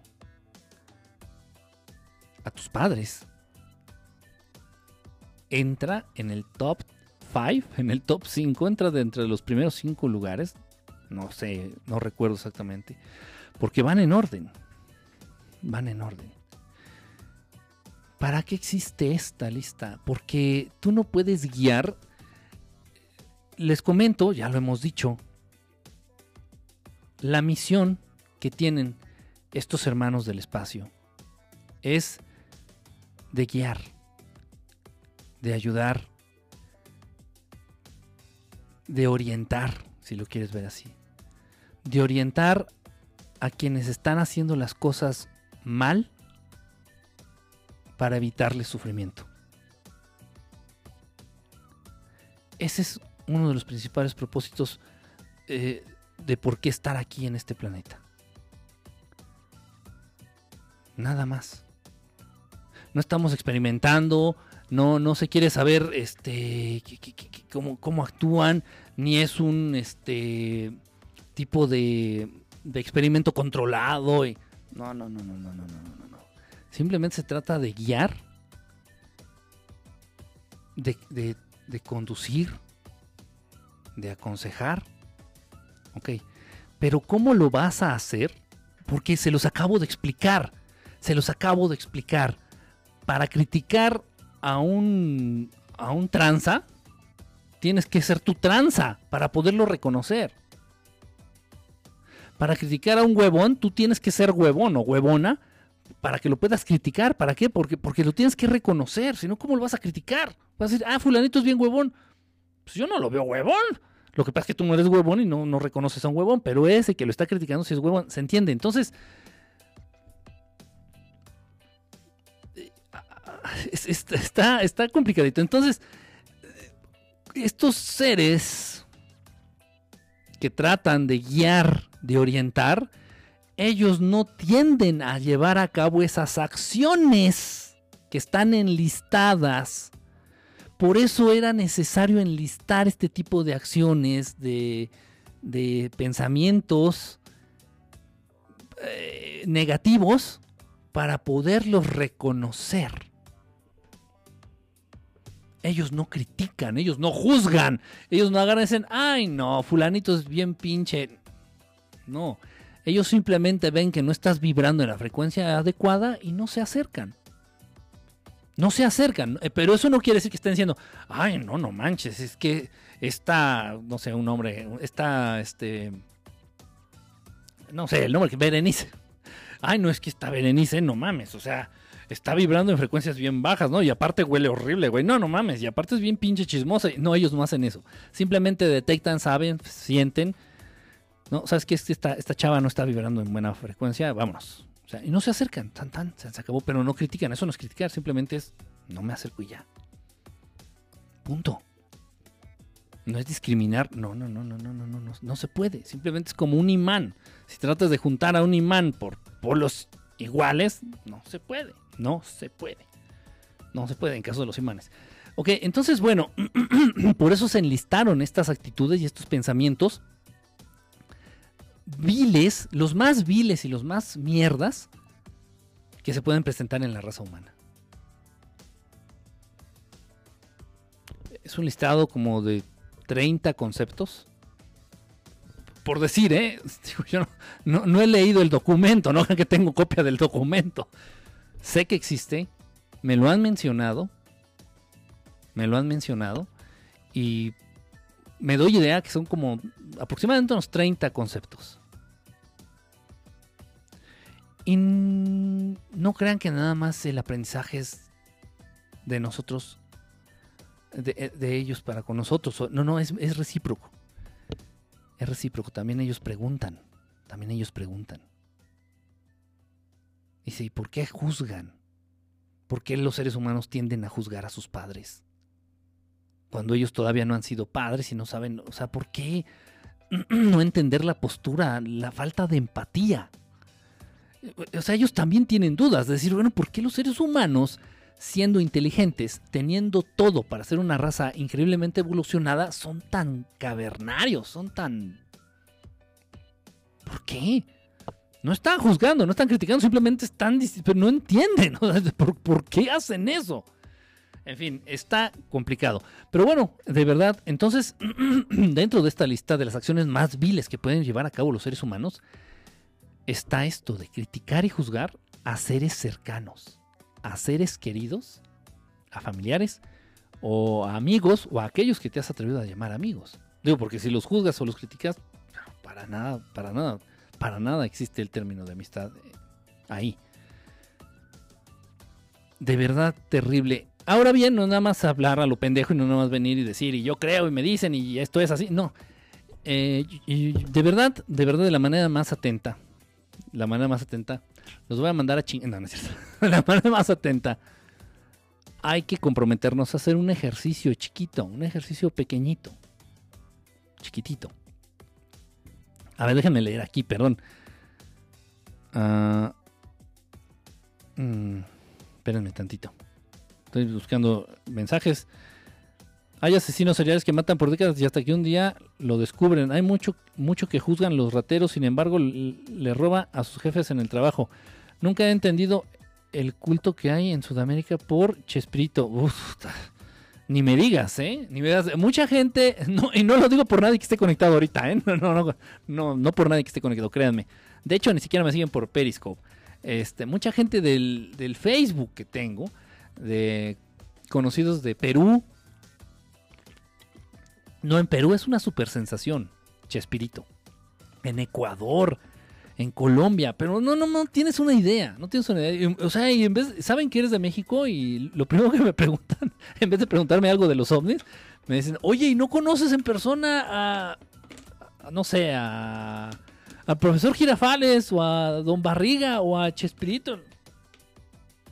No, o sea, no andan por las calles. O tal vez sí, pero ya muchos ya fallecieron. Ya más creo que queda Don Barriga y, y Kiko, creo, no sé. Y la Chilindrina no andan por ahí.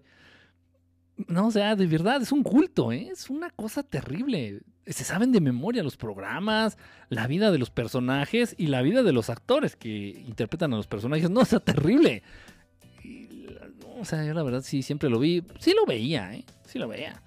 X. Bueno, aparte yo no lo veía, más bien estaba ahí en las casas en donde estaba, eh, en casa ahí donde, en las casas que crecí. Pues lo ponían y yo no tenía ni el derecho ni, ni la autoridad como decir, no, no, no, yo quiero ver el hombre increíble. Incredible Hulk, que hacía Lou Ferrigno, era en ese, esa misma época. No, me mandaban a la verga, ¿no? Se tenía que ver Chespirito porque era la de, era la de a huevo. Pero sí, un culto que tienen muchos países de Centroamérica. Hay muchos que juzgan los roteros y no... Daromer tiene razón. Es ver la paja en el ojo ajeno. Sí, exactamente, exactamente. Y todos tenemos defectos, exactamente. Repito, no hay ser inteligente, y no nada más estamos hablando de la raza humana, aquí sí incluyen a todos, a todos, incluso a ustedes, hermanitos. Este, pues tenemos fallas. Tenemos fallas. Digo, la única pureza y perfección absoluta está en nuestro creador. Y yo digo que está bien. Porque vivir, eso da sentido a la vida. Eso es el sentido de estar vivo. Si fuéramos perfectos, pues imagínense, al igual que nuestro, nuestro hermosísimo creador, pues ya para que estamos vivos, ya retornamos a él. O sea, nos convertiríamos en uno con el creador. Y yo creo que el reto este es un juego. El estar vivo es un juego, un juego muy bonito, un juego muy hermoso, un juego lleno de amor, lleno de sentido, cuando entiendes que todo esto trata de ser mejor, para acercarnos más a nuestro Creador, para, para vivir de manera más real y más intensa y más cercana el amor, la luz a nuestro Creador. Es lo mismo, ¿eh? son sinónimos. Este, Dios fuente, Dios creador, luz, la luz, este, las cosas buenas, el amor, son sinónimos. Entonces es esto, ¿no? Y eres una escalerita. Hice una vez un programa en el proyecto anterior. En el proyecto anterior, que por ahí estaba viendo que algunas personitas que retomaron, no, no de aquí, ya, de las que nos seguían en ese entonces, retomaron algunos de los programas y los subieron. No en YouTube, en otras plataformas. Por ahí estaba, sin querer me topé. En fin, eh, hice un programa en donde con una escalerita fui explicando esto de la evolución de los seres inteligentes. Evolución espiritual, evolución, no es nada más espiritual, es en todos los sentidos. Lo material sin lo espiritual no existiría y lo espiritual sin lo material no tendría sentido. Repito, el equilibrio, el equilibrio, no absolutos, no todo es espiritualidad. Sin ese caso sería estúpido que tuvieras un cuerpo. Es encontrar el equilibrio, encontrar el equilibrio, no desatender lo material por atender lo espiritual y no desatender lo espiritual por atender lo material. Es el equilibrio, el, el punto medio. Esto lo habló mucho el, Buda, mucho, mucho, mucho, mu- mucho. Se, enfocaba a hablar de esto, de buscar el equilibrio en todo. Es la manera de encontrar la paz, de evitar los extremos, de evitar los absolutos. Esa es la manera de encontrar la verdadera, la verdadera paz. Eh, Quique de vez en cuando juzga a los gorditos sin saber que puede ser una enfermedad de tiroides. No, yo no los juzgo. Hay mucho detrás de por qué hago eso. Hay mucho detrás. Y lo voy a decir ahorita de una vez. Todo tiene una explicación. La obesidad, no, no quien está gordo. Okis, a mí me... En primer lugar me da tristeza. Y en segundo lugar me encabrona. Porque la obesidad en el ser humano no representa que ese ser humano sea pendejo o que sea... No, no, no, no, no representa nada, no dice nada del ser humano. La obesidad en la raza humana, cada persona obesa en el mundo, representa el triunfo del sistema Illuminati implantado en este mundo. Nada más. La obesidad no es algo natural en el ser humano, así como las enfermedades que se derivan de ella.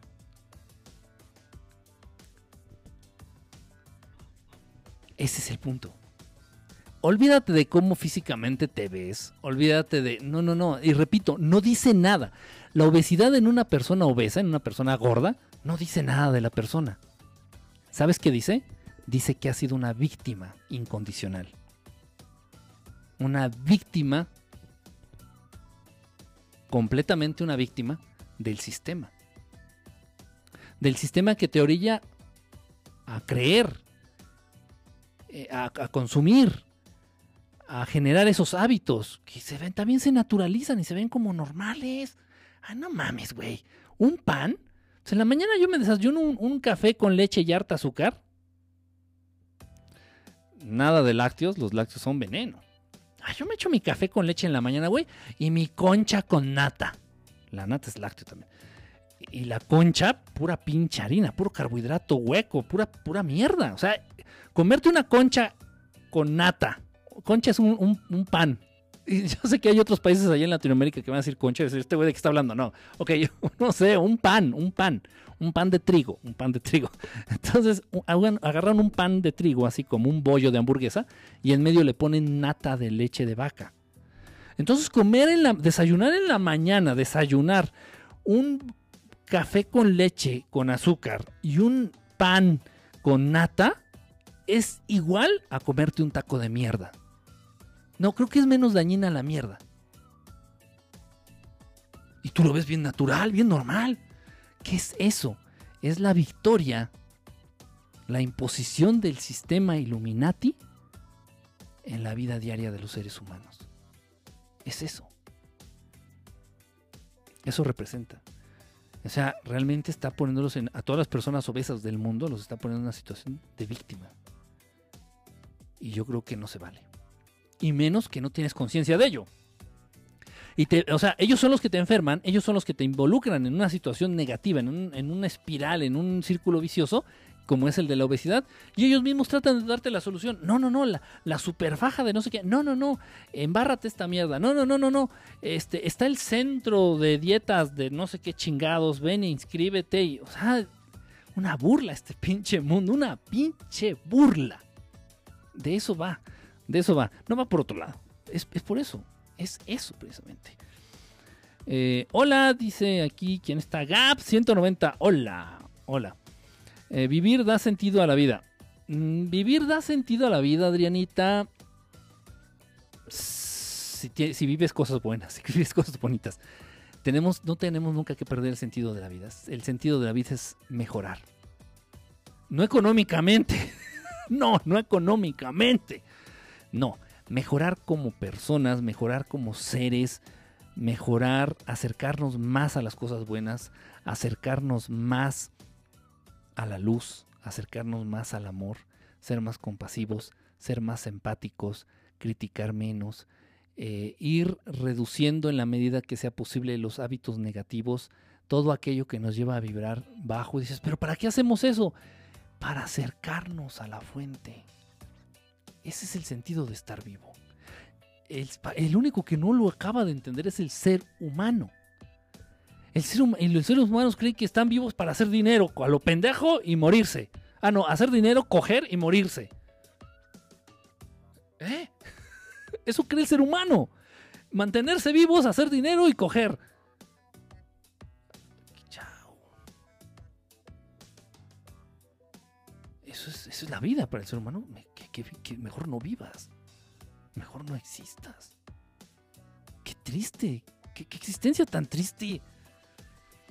Sin embargo, estos hermanos más evolucionados, en ese nivel, algunos de estos hermanitos que andan allá arriba en el espacio, en sus naves, extraterrestres buenos. Ojo, siempre hablo de extraterrestres buenos, benévolos, de luz, seres de luz.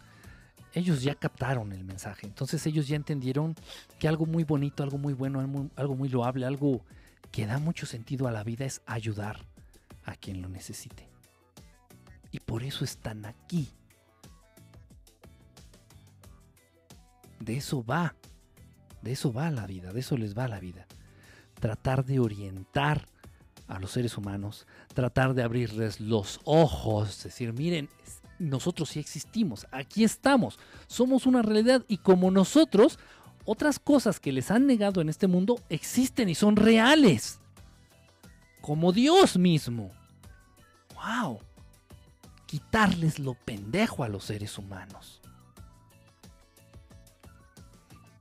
Quitarles lo pendejo, lo tonto a los seres. Desatontar a los seres humanos. Ellos ya entendieron, seres ya más evolucionados. Te cae el 20 de que ayudar, de que no hay nada más valioso y más bonito que ayudar.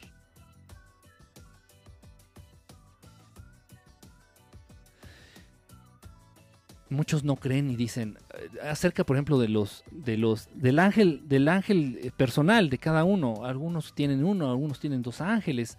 Estos seres, este ejército de seres de luz de, de Dios, sí existen, están ahí a tu lado. Trata de entrar en contacto con ellos, trata de hablarles. Ahí están contigo, ahorita ahí están. Pero si no les hablas, si no los pelas, pues no, no, no. O sea, no hay. El, el vecino va a ser raro que te diga buenos días si tú no le hablas. Va a ser raro que te diga hola si tú no le dices hola primero. Lo mismo pasa con estos, son seres muy respetuosos. Todos los seres de luz, incluidos nuestros hermanos extraterrestres buenos, y los ángeles y otros seres de luz, son muy respetuosos. Muy respetuosos del... No son mamones son respetuosos del espacio, respetuosos de tus decisiones. Y si, tú has decidido vivir apartado de ellos, ellos respetan tu decisión, pero no se alejan de ti. Entonces, hay que hablarles. Existen. Entonces, estos seres, los ángeles personales, los ángeles de la guarda que les dicen por ahí, los que te cuidan, existen, están contigo, 24/7 a lo largo de toda tu existencia terrenal en este planeta. Toda la vida, todos y cada uno de los segundos que tú pasas en este planeta están ahí contigo y se te hace imposible creerlo. ¿Cómo crees que van a estar pegados conmigo todo el pinche día, todo, toda mi vida? ¿Cómo crees, güey? Tú no lo entiendes porque tú no eres capaz de hacer eso por nadie, ni por ti. Entonces no lo entiendes. ¿Por qué? Porque no eres un ser de luz. Hay que ser un ser de luz para entender los motivos y reconocer a otro ser de luz. Y tú no lo eres. Y entonces me dicen, ¿cómo crees? No mames, ¿cómo crees? Eso no es ilógico, güey. ¿Cómo crees que un ser de luz, un ser tan importante de luz, va a desperdiciar tu vida con el pinche borracho de mi cuñado, güey. No mames, ¿cómo crees? Y ahí van a estar atrás de él, ¿no? Viendo cómo se empeda. Sí. ¡Ay, no mames! Es que te cuesta trabajo creerlo. Te cuesta entender esos motivos. Te cuesta trabajo reconocerlos porque tú no eres un pinche ser de luz. Repito. Ah. Hace falta un huevón para reconocer un huevón. Hace falta ser puta para reconocer a una puta. Hace falta ser joto para reconocer a un joto. Hace falta ser o tener un poco de luz para reconocer a otro ser de luz.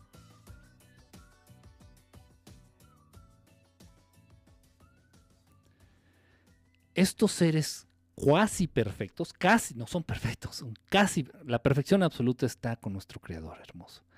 Estos seres, los angelitos, que son seres casi perfectos, estos seres bonitos de luz que están ahí contigo, ahí de metiches todo el día, hagas lo que hagas, si así estés cagando, te la estés jalando o estés cogiendo con una puta, ahí están contigo.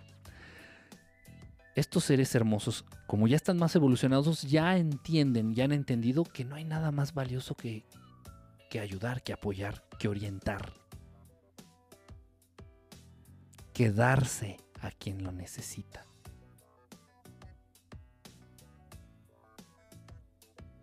Tú no eres capaz ni siquiera de ir a cuidar a tu abuela enferma media hora.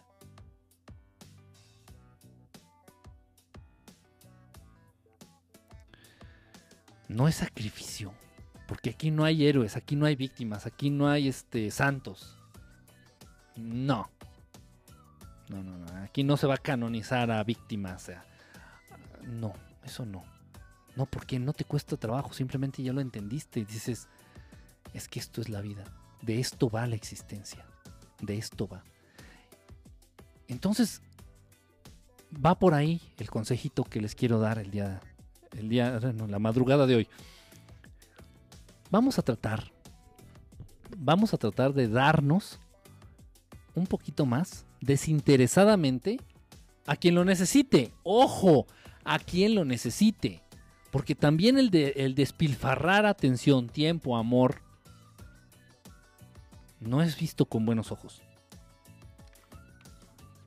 Eso no te acerca a la luz, eso es ser pendejo.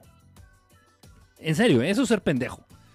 Y ser pendejo no está dentro del esquema para vivir bien o acercarnos al Creador. No, no, no. Justo, la justicia. ¿Qué significa esto? Darte, tratar de ayudar, de acercarse, brindar tu tiempo, brindar tu apoyo, brindar tu atención, brindar lo que puedas dar a quien lo necesite. A quien lo necesite. Es como repito, me gusta mucho este ejemplo y tengo mis motivos, créanme. Es como si yo preparo una torta, una torta extra en la mañana, antes de salir de, mi castillo.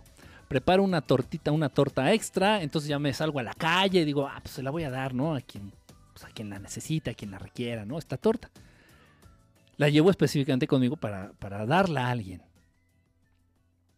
Y me topo con el señor Carlos Slim en la calle, ¿no? Y nada más escucho que hace el comentario, ay, cómo se me antojó una torta ahorita. ah, no, pues aquí está la torta, señor Carlos Elín, mire, aquí traigo una torta, si quiere, aquí se la ofrezco con mucho gusto.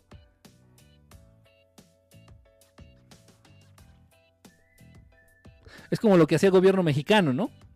Con las grandes empresas. Eh, no, pues es que les echaba la mano al gobierno mexicano, el gobierno de Peña Nieto y todos los gobiernos neoliberales que se han dado en, los últimos, en las últimas décadas aquí en México, no eran, no eran culeros, ni eran locos, ni eran mala onda.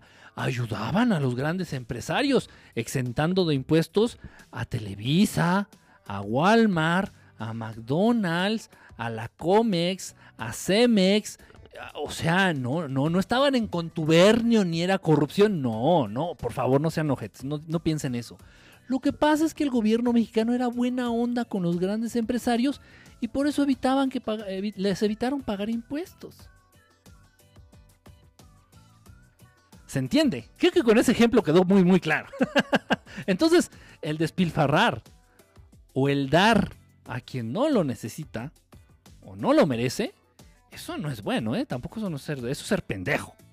Eso es ser pendejo. Entonces, ser pendejo tampoco entra dentro de la categoría para acercarnos a las cosas buenas, a la luz o al amor. No, la justicia, lo justo, lo justo, lo justo. ¿Quién tiene más hambre? Y, bueno, en el día, a lo largo del día, voy a hacer un.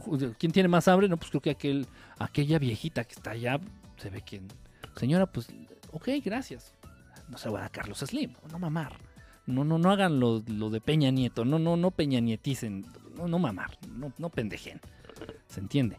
Entonces, bueno, tratar de darnos, de apoyar, ajá, a quien lo necesite un poquito más, un poquito más, un poquito más. No te estoy diciendo que vivas para eso, no, no, por favor, no, no te, no te pido sacrificios, no, no, ni te estoy pidiendo que te canonicen en unos 50 años, no, no, ni que te ganes el premio Nobel de la Paz, no, no, no, simplemente hazlo tantitito, tantitito más.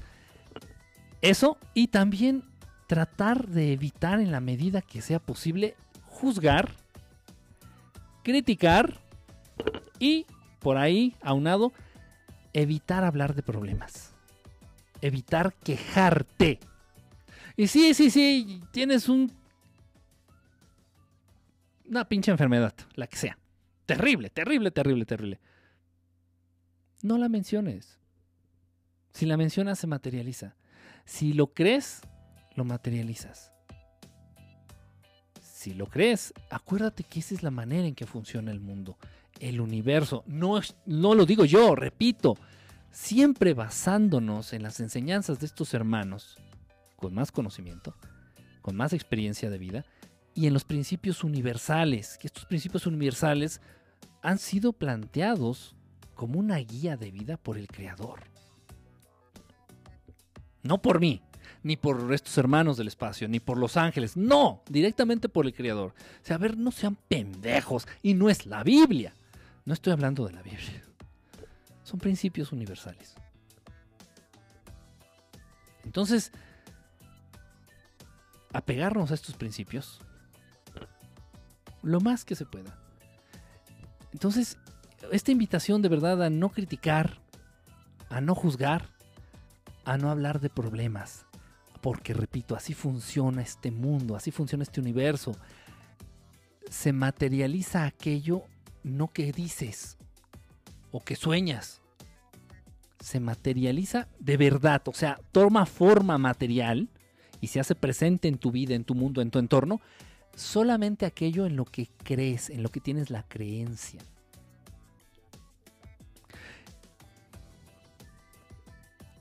Entonces, eh, ¿qué vas a decidir creer? Hay que tener mucho cuidado en eso. Hay que tener mucho, mucho, mucho cuidado en eso. Entonces, si estás enfermo, de lo que sea, evita generar la creencia de ello. Un buen inicio es no hablar de ello. O sea, es, consecuencia, o sea, todo va ligado, o sea, no hables de problemas, no hables de enfermedades, no te quejes. Puta madre, no te quejes. Créanme, no es solamente el hecho de no hacerlo, de, ah, ya no me quejo. Es, hay un sustento, muy, hay un porqué, hay una razón muy, de mucho peso, una razón muy poderosa para que te haga esta invitación. No quejarte, no hablar de problemas, no criticar, no juzgar y tratar de ayudar un poquitito más, que te des un poquito más a aquellos quienes lo requieren. Como meta o como, vamos a ponerlo como reto. como estos retos que se hacen virales en el internet para los pinches chamaquitos que andan haciendo babosadas. Híjole, ahorita me acuerdo de algo. Sería bueno, le voy a plantear a, a este Santiago hacer un programa. Por ahí, si, si ve el programa de Santiago, un, abrazo, hermano. Sería buena idea hacer un programa de, de nuevos retos. Ya hicimos uno. Pero han salido unos que dices, no mamar. De verdad, no mamar. Sería interesante. Le voy a mandar la propuesta a ver qué me dice. hay unos que dices, no, no chingues. No chingues. Y existen. Es lo peor de todo. Y ya ha habido muertos a consecuencia de estos retos pendejos virales del, del Internet. Qué lástima. Qué lástima. Pudieron ser una herramienta. Es. Es una herramienta increíblemente útil. Increíblemente útil. En la tarde tuve un, la oportunidad de, de tener ahí un trabajito en un carro. Que nunca yo había agarrado un carro así para arreglarlo. Y bien fácil que me meto a internet y digo, a ver dónde se encuentra tal pinche sensor map de tal carro. porque no tenés puta idea. Lo busqué y lo busqué y lo busqué. Ni idea de dónde estaba la chingadera. Te metes a internet y de, huevos, rapidísimos. ¿Dónde está el sensor map de esta chingadera? Ahí está. Puta, o sea, me ahorró, yo creo, una hora de estarlo buscando. Es una herramienta genial, es una herramienta increíble. No todo el internet es mierda. Repito, evitemos los extremos, evitemos ser contundentes, evitemos ser radicales. Puede ser una herramienta increíble ya está en ti si lo quieres aprovechar o no. Pero ellos nos ayudan a ayudar a ayudarnos, no hacen el trabajo. Ah, sí, no, no, no. No vamos a venir a no van a venir a limpiarte las nalgas, ¿eh?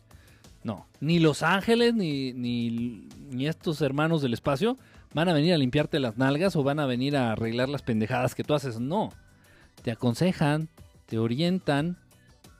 En, en ocasiones, créanlo, en ocasiones te protegen. Te protegen o te salvan la vida. Te salvan la vida.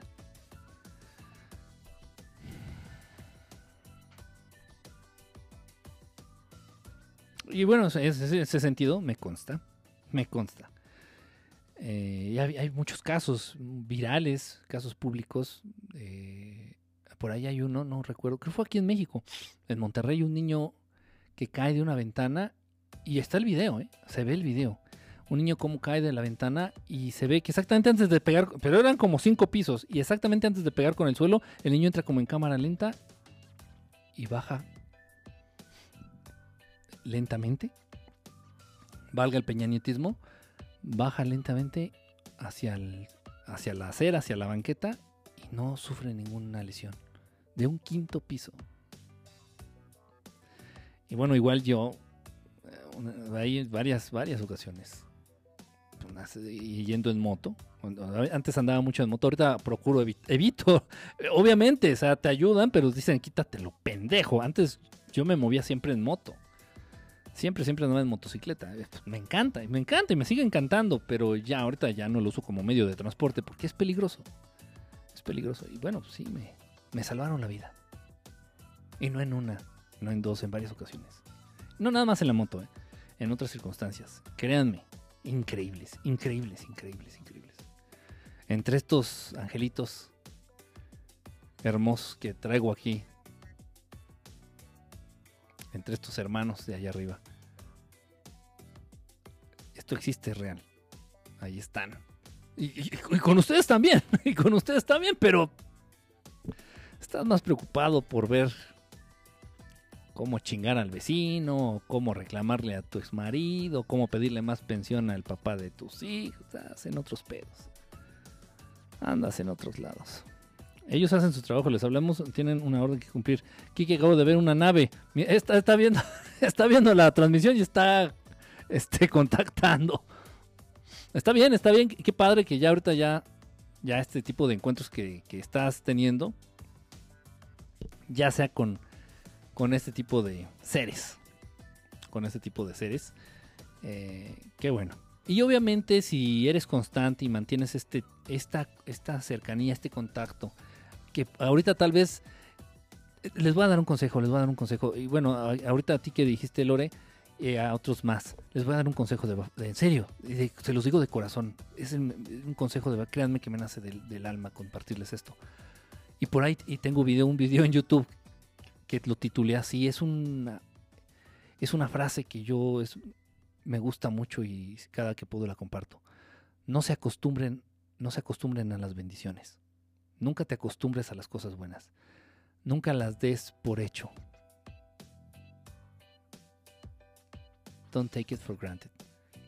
Nunca te acostumbres a las cosas buenas. O sea, con esto me refiero es, ay, sí, otra de esas pinches navecitas. Cuidado, cuidado, porque en, el, en cuanto se corta este curso de sentir agradecimiento, sorpresa y emoción por esa cosa tan hermosa que es en este caso tener contacto, aunque sea con la nave ahorita, es una cosa impresionante. O sea, yo llevo desde niño teniendo esta cercanía y así sea un avistamiento chiquito, así sea un contacto nada más de la nave, así de lejos y que me echen dos, tres destellos y hagan contacto telepático y me digan hola. O sea, yo me derrito de emoción. O sea, es un...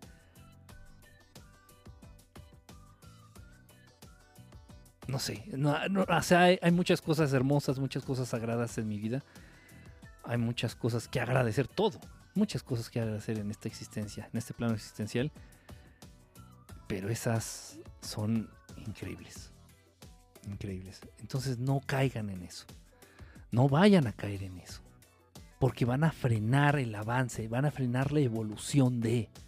Lo mismo con sus parejas, los mismos, los mismos, en serio, lo estoy diciendo de verdad y créanme que es de los consejos más, más valiosos que puedo llegar a darle a alguien lo mismo en tu relación de pareja, no te acostumbres a despertar y, que tu esposo tu esposa, tu novio tu novia te despierte y te dé un besito de, ah, buenos días, y su, pinche, su pinche beso y su pinche buenos días. Ya valiste, ya valiste madre. Ya valiste madre tú, ya valió madre tu pareja, ya valió madre tu relación. No te acostumbres y des por hecho, des por hecho es la palabra en español, no des por hecho ni te acostumbres a que el sol va a salir el día de mañana. Siempre velo con sorpresa, porque cada amanecer es distinto, porque cada amanecer es único, porque cada amanecer es creación y obra directa de nuestro hermoso creador. Perfecto. Entonces ves el sol al amanecer y lo agradeces de una manera intensa, lo vives con esta alegría, con esta emoción. Ver las estrellas. Poder oler una flor, poder tocar un pétalo de una flor, sentir la textura de una flor. No caigas de verdad, nunca se acostumbren a las bendiciones. Nunca se acostumbren a las bendiciones. Porque frenas un proceso muy importante. Nunca te acostumbres a las cosas buenas ni las des por hecho. a un abrazo de un ser querido, un saludo de un amigo, la lluvia, el sol, el viento, el amanecer, el atardecer, la noche, la luna, el sol, el mar, la arena del mar.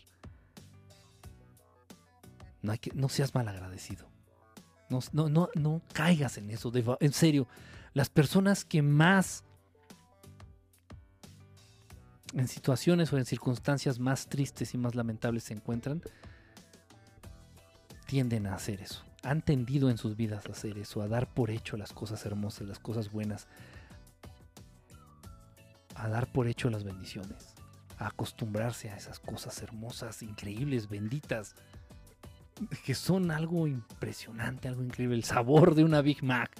Nunca te acostumbres al sabor de una Big Mac. Nunca. Por eso de pronto en mi manera de vivir,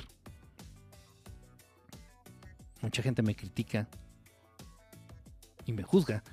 Sí, en serio, lo digo en serio. Y me lo porque me lo dicen de frente, me lo dicen de, mi cara. Dice, ¿cómo es posible que puedas comer cuando puedo?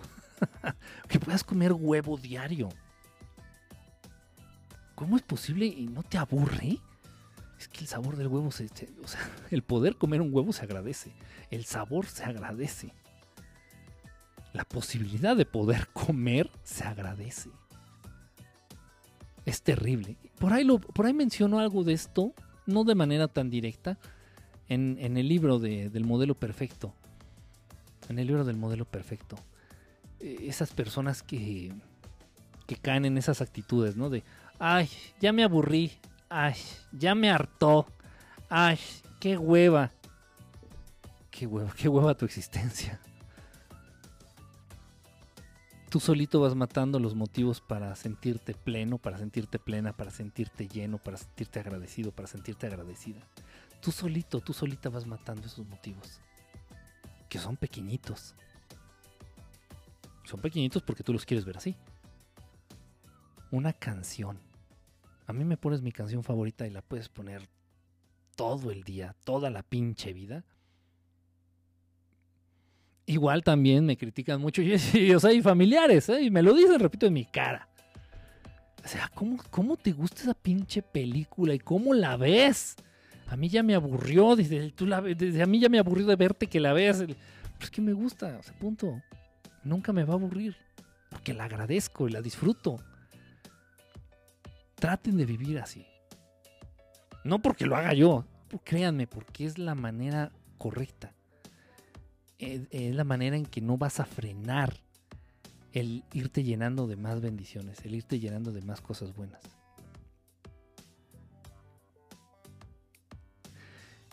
No dan ganas de regalarle un juguete a un niño que no los aprecia. No dan ganas de regalarle un juguete a un niño que no agradece. O sea, no que te dé las gracias, sino que veas que disfruta el juguete te dan más ganas y lo haces de más corazón. O sea, es un incentivo, eso es algo normal, así funciona el universo. Si ves un niño, a un niño que tiene un juguete y realmente lo disfruta, o sea, le saca jugo, como decimos aquí en México, le saca jugo al juguete y lo ves que juega y, cuida el juguetito, lo limpia e inventa otro juego y hasta le pone voz al muñequito y dices, este chamaco se entretiene, o sea, realmente aprecia los juguetes, les tiene, les da un buen uso, o sea, los usa, los aprecia. Entonces te dan más ganas de regalarle un juguete a ese niño que a un niño que dice, ay, otro Spider-Man, ah, qué hueva, yo tengo todos, y lo avienta, ¿no? Entonces, pinche chamaco, te vuelvo a regalar nada, cabrón. en serio, así funciona la vida como es arriba es abajo. Para entender lo macro hay que entender lo micro. Así es en todo. Y la vida, Dios, el universo, estos seres de luz, los hermanos de allá arriba, está, es lo mismo. No cortes el flujo natural de las bendiciones. No cortes el flujo natural de las cosas buenas. No te niegues tú solito el recibir más cosas buenas. y eso pasa con los contactados empiezan a ver naves, empiezan a ver naves, empiezan a ver naves y, caen en eso. Y digo, es normal hasta cierto punto, no es bueno, no es bueno, pero es muy común, lamentablemente. Entonces ya llega el momento que me dicen, ay, otra vez esas pinches navecitas de... Digo, pues, bueno, tú solito, tú solito estás cortando el flujo de que te lleguen más cosas buenas. Si las pocas que tienes no las agradeces, el universo no es pendejo para darte más. Decir, ah, sí, pues ahí te quedas. Y ya. Entonces va en escalada, va en escalada. Se agradece, nunca pierdas esa capacidad de asombro, nunca dejes de agradecer, nunca dejes de, de, de sorprenderte, de llenarte, de sentirte pleno con las cosas buenas, con las cosas bonitas, con las cosas positivas. En este caso, los avistamientos de las naves, los contactos de las naves. Dices, hay otra de estas lucecitas. Y agradecer. Mandar un abrazo. Si se contactan contigo telepáticamente, regresar el mensaje. Háblales mentalmente, aunque tal vez muchas veces tú no escuches el mensaje de vuelta, ellos lo reciben. Créelo, créelo o no. No me interesa si lo crees. Te vengo a decir lo que es. Y entonces eso va a ir en escalonado. Ah, ok, sigue, sintiendo la misma emoción de la primera vez, ok. Y ese es un ejemplo muy padre, el de los niños. Imagínate que a tus hijos les, eh, dices, ah, eso te va a traer su juguete Santa Claus y tu hijo viene emocionado. ¿Cuándo llega Santa Claus? O, o los Reyes, o de Hanukkah, lo que sea. ¿Y cuándo? ¿Y cuándo vienen los juguetes? Y lo ves bien emocionado y ve los juguetes y ¡ay! se deschonga y se jala los pelos. Abre las cajas con emoción y saca el, regalo, el, juguetito. Para un niño un juguete, ¿no? Y se pone a jugar y ves que va a, todos lados con el juguete nuevo. Y hay juguetito nuevo, ¿dónde te pongo? ¿no? Y, dices, puta, dan ganas de, de, regalarle, ¿no? Pero en cambio, si es un niño que dices, ah, va a venir Santa Claus, te va a dejar tus regalos. Y, ¡ay! ¿Otra vez? Nunca me trae lo que le pido. Ah, pues chinga tu madre. Al año que entra no te va a traer nada, pinche escuincle cabrón. Así es el mundo. Así es el universo. Así es. Esos son parte de los principios universales. Entender ese tipo de situaciones. Y las damos por hecho. Ni, las, ni nos detenemos a entenderlo. Vale madre. Cuidado. Cuidado, cuidado, cuidado. Y si, bueno, la vida te da para comer diario una sopa maruchan, a pesar de que es basura, pues bueno, no dejes de agradecerla, ¿no? Y encuéntrale un sabor distinto. Échale salsa Maggi. Trata de cocerla menos. no sé. Échale una lata de atún a ver qué pasa. ellos van. Ellos te ven teniendo sexo y haciendo del 2. Sí, sí, estos angelitos personales, estos angelitos de la guarda. Todo el tiempo, ¿eh? Todo el tiempo. Por los ángeles de Maduro y Trump, ahí andan también. Ojo, ¿eh? Ojo. Acuérdense lo que hemos... Ahorita qué bueno que dijiste eso de los angelitos de Maduro y de Trump. Acuérdense lo que dijimos. Parte de este sistema de, de la luz, parte de este sistema del amor, de la evolución espiritual, es la justicia, el ser justo. Y para serte honesto, no creo que Donald Trump cuente con la escolta de ángeles. No creo. No, de verdad, y lo digo en serio, ¿eh? no creo. Porque sería una injusticia. Sería, si me explico, era como lo de la torta. No le voy a dar una torta a Carlos Slim. No le vas a poner ángeles a Donald Trump.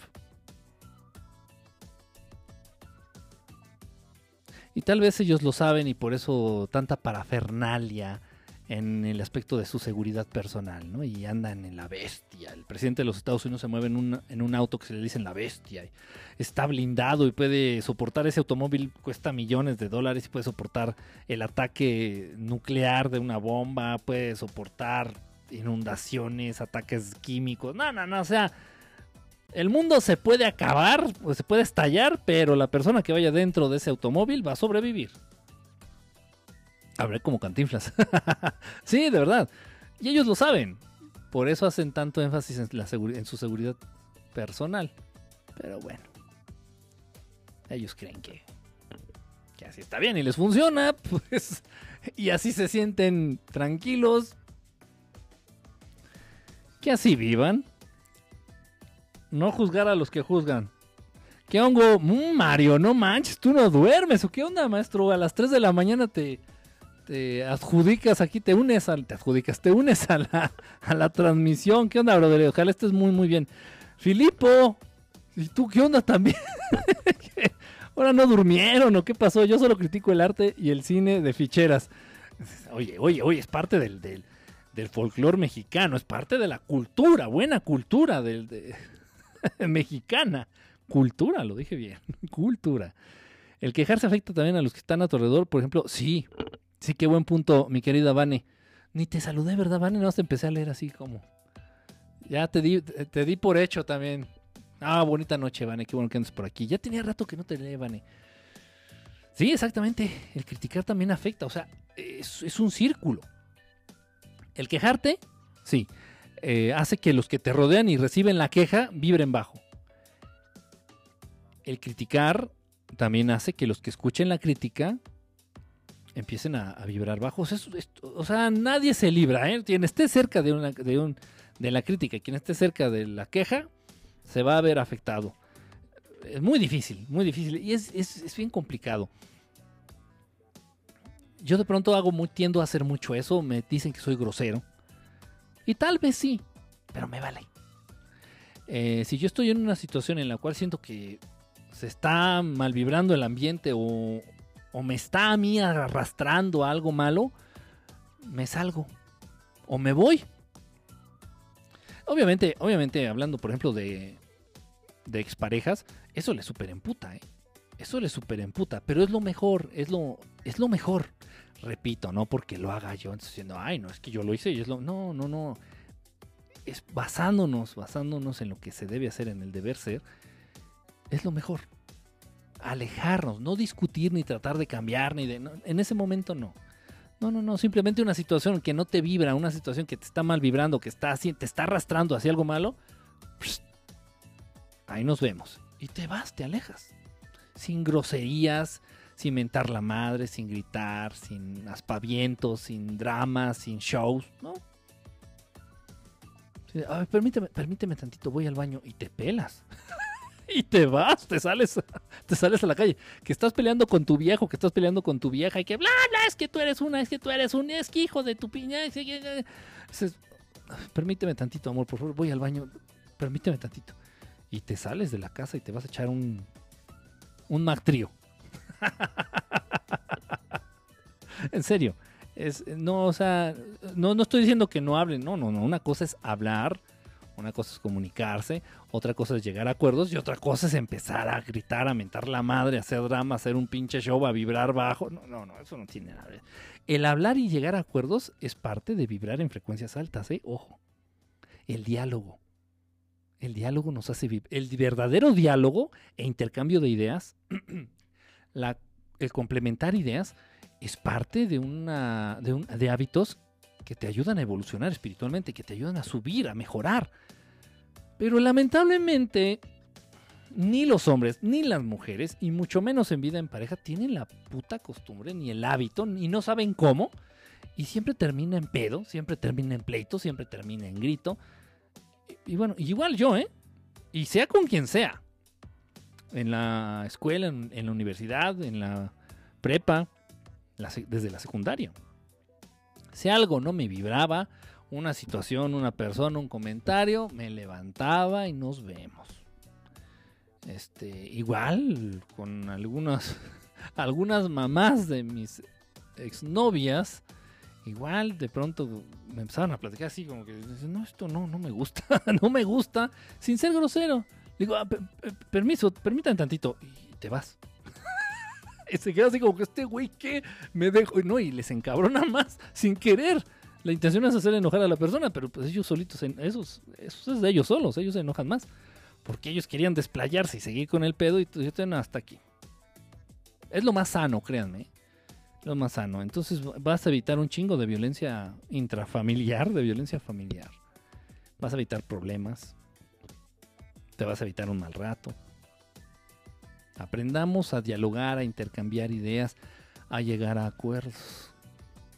Pero es tan difícil. El de la bolsa de carbón en la cabeza, ¿de qué hablamos? Perdón, ¿ya también hace retos? El de la bolsa de carbón en la cabeza, híjole, no, ¿sabes qué? Ahorita que estaba hablando de los retos, repito, voy a sugerirle a, a mi cuate este Santiago Segovia que hagamos un programa hablando de los nuevos retos que han surgido. Hay uno que me comentaron, yo ni los conocía. Un reto de que unos pinches chamacos andan tomando un vaso de Coca-Cola con su chisguete, con su chorrito de ron o de vodka. Y le ponen, creo, dos o tres pastillas de diazepam. Diazepam es un medicamento psiquiátrico a base de flúor, de flúor para pendejar y deprimir el sistema nervioso, para pendejarte. Y, en esas dosis te duerme o te induce un coma. Entonces, ¿qué, quieren? qué pinches y, más culero el sistema y los ojetes, hijos de puta, que ya sabemos quiénes son, quienes hacen virales estas cosas. A ver, digo, ¿por qué no se hace viral un programa de Periscope de verdad estelar? No. No cualquier cosa se hace viral, se hace viral aquello que ellos deciden que se debe de hacer viral. O sea, detrás de todo esto están siempre los mismos, entiéndase. Detrás de que sea famoso este Chumel Torres está la orden de allá arriba. Siempre, siempre, siempre, siempre, siempre. Entonces, pues eh, se, se hace viral esta mamada por orden de estos hijos de puta de tomarse un vaso de Coca-Cola, un chorrito de vodka y le echan tres pastillas, dos o tres pastillas de diazepam. No sé de cuántos miligramos. Y el reto está en que, bueno, lo deben de hacer tres o cuatro pendejos o pendejas. No hay otra palabra. Lo deben de hacer tres o cuatro pendejos. Se lo toman y gana el reto el último que se duerme o el que no se queda dormido. Pues ya en México ya van como 10, 10 o 12 muertos, chamaquitos de secundarias 10 o 12 muertos por hacer esta pendejada. Así. Y otros, otras tonterías ahí de retos pendejos que, híjole, de verdad, qué tristeza. Y más tristeza que los chamacos están tan desorientados y por esa necesidad de pertenecer, por esa necesidad de, pues sí, de sentirse aceptados. Pueden caer en tanta pendejada. En fin, así el mundo. Déjenme ver. Eh, Quique, era la nave Humita. Ah, era la Humita. Uf, qué bueno que me dices. Qué bueno que me dices. Entonces, yo creo que en una, en una hora más o menos voy a tratar de, de saludarlos, de, de saying hello. Saying hello. En Argentina también un nene que cayó dijo que, que, una señora lo agarró en el aire. Es en serio, si es cierto, estos casos existen, créanme. Si yo les contara, alguna vez creo que lo conté, un, accidente o una situación que iba a terminar en un accidente fatal para mí en moto, fue una cosa increíble, o sea, increíble. Si lo hubieran, o sea, yo, yo vengo y se los platico y no va a faltar, y es normal, yo lo entiendo. Y me digas, pinche loco, no mames, no mames, ¿eso qué? ¿Cómo, cómo va a ser posible eso? De eso, pues si hay testigos, pues sepa la chingada de dónde está, ¿no? La gente que estaba ahí en la calle, la gente que iba dentro del camión en donde me iba a estampar. O sea, si hay, pues sepa Dios dónde quedaron los testigos. De otras situaciones igual increíbles, pero créanme, de verdad, increíbles, increíbles, que viví, si hay testigos. Los cuales puedo, a los cuales puedo recurrir. Increíbles, de verdad, situaciones increíbles. Dices, pero ¿cómo fue posible eso? O sea, en serio. Eh, ¿Y por qué no salvaron a los de Tlahuelilpan? ¿Porque no estaban haciendo algo bueno? ¿O porque no les ha interesado estar en contacto con estas entidades? Es parte de la justicia y repito, son muy respetuosos estos seres. Tú no sabes, me imagino que Tlahuelilpa no, no tengo claro, porque creo que son los que se quemaron por estar robando gasolina. Creo que ya, ya lo dije todo, ¿no? ¿Y por qué no salvaron al, al que asesinaron hoy en Polanco? Pues porque estaba asaltando, no sé. Eh, tal vez tú no, no lo sabemos, no lo sabemos, obviamente, no lo sabemos ni lo sabremos. Pero hubo algo ese día en específico a la gente que iba a robar gasolina ahí de, en Tlahuelilpan, en ese ducto, en ese lugar esto es 100% seguro. hubo algo en específico en ese día que ellos recibieron en su cabecita, un mensaje más fuerte de lo normal que les decía, no lo hagas. Al menos por hoy, no vayas. No lo hagas. Y como que dudaron, como que... Dijeron, y a todos ustedes les ha pasado. Ha habido ocasiones, hubo una, hubo una muy fuerte, muy marcada, que, puta, ¿cómo me lamenté en ese instante? ¿Cómo me lamenté? No me menté la madre, de lamentarse, de I feel sorry. Dije, chingatelas, qué pendejo, ¿cómo no escuché? Y lo escuché clarito, pero súper clarito. Alguien me, me, pidió permiso, alguien me, más bien no me pidió permiso, más bien alguien me comentó un familiar me comentó, dice, oye, ¿puedo ir a, a, tal lado? Me queda muy lejos. Y sentí, pero así súper clarita la voz, dice, no, que no vaya, no, no, no, no, no, que no vaya. Dije, ah, no está tan lejos, ¿qué puede pasar? O sea, siempre uno sintiéndose más chingón, ¿no? Más, más verga. Bueno, está aquí, ¿qué puede pasar, no? Sí, pues vete así, mira, te vas así, bla, bla, dos, tres cuadras, ahí te bajas y ahí está el, el lugar este donde quieres ir. Ah, bueno. Entonces, se va esta persona, este, este, familiar, se va ahí a donde quería ir, no sé qué quería ir a comprar, no sé qué quería conseguir. Y verga, y a los cinco minutos que se fue, cinco, ocho minutos, este, se empiezan a oír patrullas, se empieza en un mega desmadre, un mega desmadre. Y ya salgo a la calle, ¿qué, qué suena? ¿Qué pasa? Y ya me dice la, una señora que estaba allá afuera, una vecina de ese lugar. Me dice, no, no, no, dice, es que acaban de asaltar ahí esa tienda, la tienda donde iba a ir mi familia. Yo, puta madre. o sea, de verdad, o sea, dije, no mames. Sentí horrible. O sea, y, lo primero, lo primero que me vino a la mente, dije, qué pendejo, ¿por qué no hice puto caso de lo que me estaban diciendo? Pinche ego, ¿no? Esa, esa situación de que uno dice, ah, yo soy más verga, ¿qué onda? Entonces, ese día, en serio, lo digo en serio, ¿eh? lo estoy diciendo muy honesto y muy francamente. Ese día la gente que estaba robando o iba a ir a robar gasolina, ese día en específico recibieron ese mensajito de una manera más enfatizada, recibieron ese consejito de decir, no vayas, quédate, quédate, quédate a ver porno, quédate a hacerte un café y a rascarte los huevos, no vayas, hay mañana. Pero no.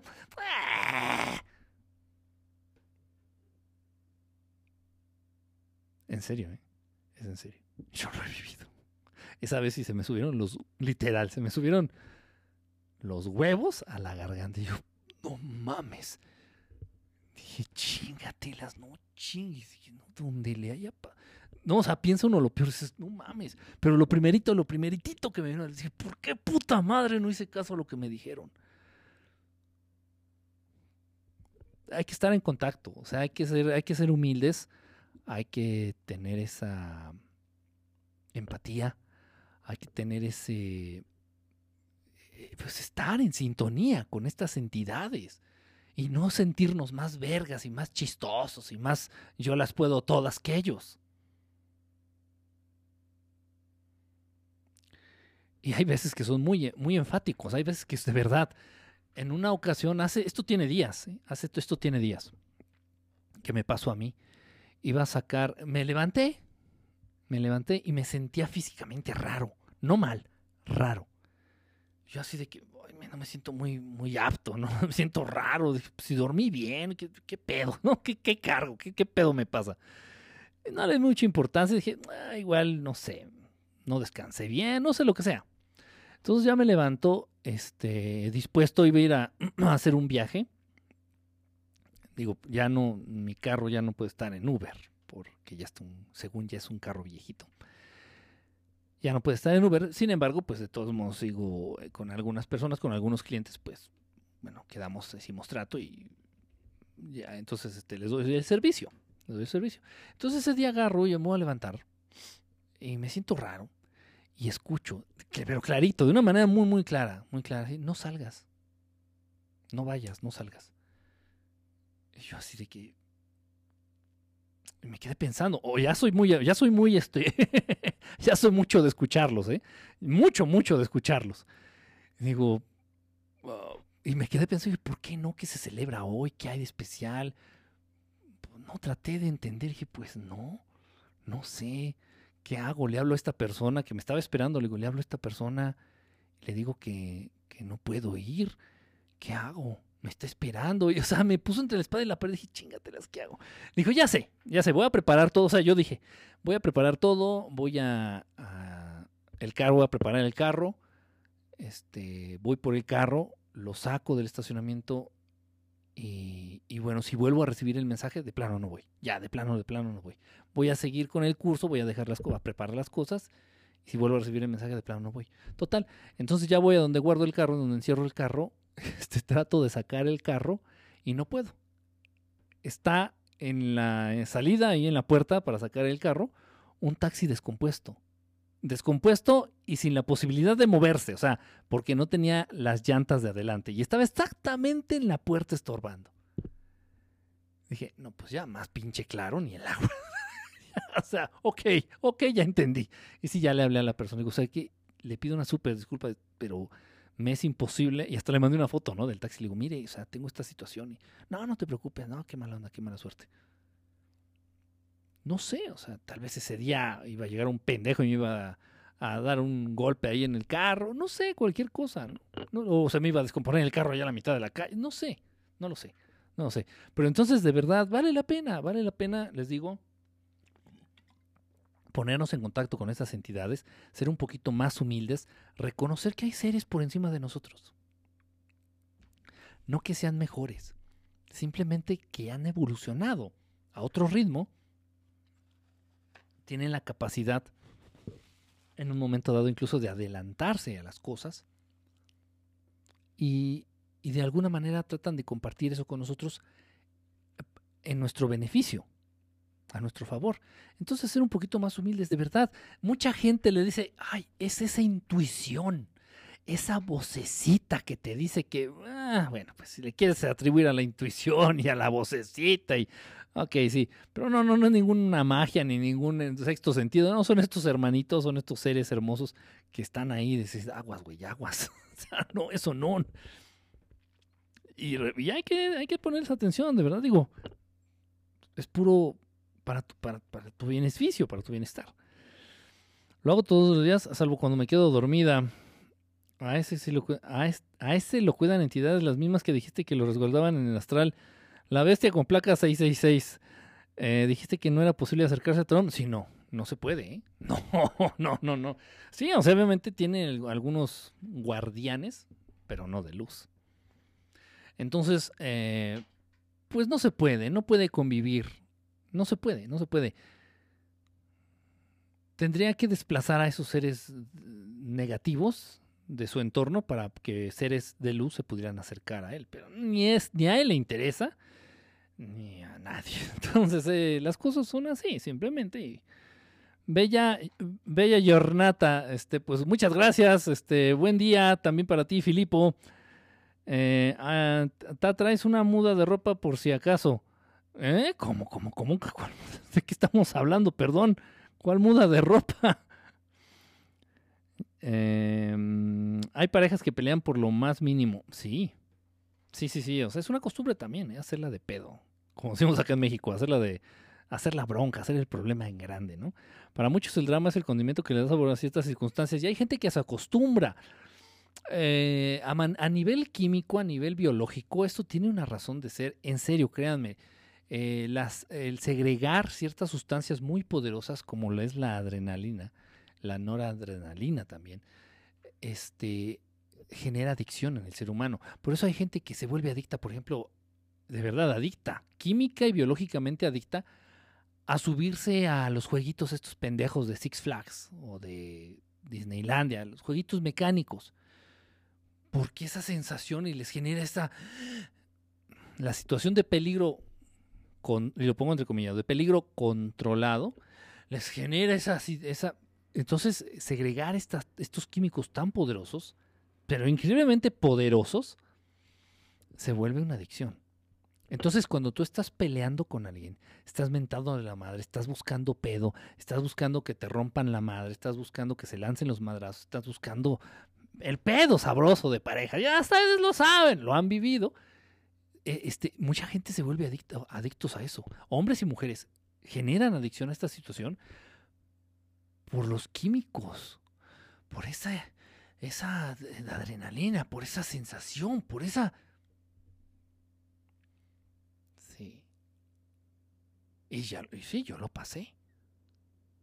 Y ya cuando te das cuenta dices, ¿qué pedo? O sea, no, esto no está, no, esto no está nada bien. No, no, no, no, no, no, no, no, no, no, no. Obviamente que si con la pareja que estabas, esa pareja ya estaba acostumbrada a esos químicos y tú se los dejas de dar, te mandan a la verga. Te mandan a la verga. O sea, obviamente sí, o sea, te vas a decir, no, espérate, yo estaba acostumbrada a que me la hicieras de pedo y, y, y que ya en puntos cabrones me aventaras la olla y no, ya no. Era la única razón por la cual estaba contigo esta persona. Porque le dabas lo que ella quería. Que era que esa, satisfacías esa adicción en, en esa persona. O sea, la segregación, el segregar esos químicos. ya no. No, pues ya. Bye bye. Es, es fuertísimo. ¿eh? Eh, no, no es tanto tan fuerte como la adicción es incluso, digo, es muchísimo más fuerte que cualquiera de esas supuestas adicciones pedorras que al alcohol y al cigarro y a la cocaína. Esas son pendejadas. Esta sí es una verdadera adicción. Esta sí es una adicción de verdad. No te puedes hacer adicto a sustancias ajenas a tu cuerpo. Y lo he comentado y lo he dicho. Y sí, ya sé que toda la comunidad médica y la comunidad científica y, y, la comunidad psicológica y psiquiátrica se me van a ir al cuello y me van a decir pendejo, loco. Y en algún momento va a tener que caer la verdad. En el plano científico incluso. En algún momento va a tener que caer la verdad. Entonces tu cuerpo no es pendejo. ¿Por qué? Porque es creación divina. Es creación directa de nuestro hermosísimo, de nuestro hermosísimo Dios, de nuestro hermosísimo Padre. Entonces el cuerpo humano es perfecto. ¿Por qué se enferma? Por cuestiones de este mismo mundo artificiales impuestas por estos hijos de puta que se creen dueños del mundo.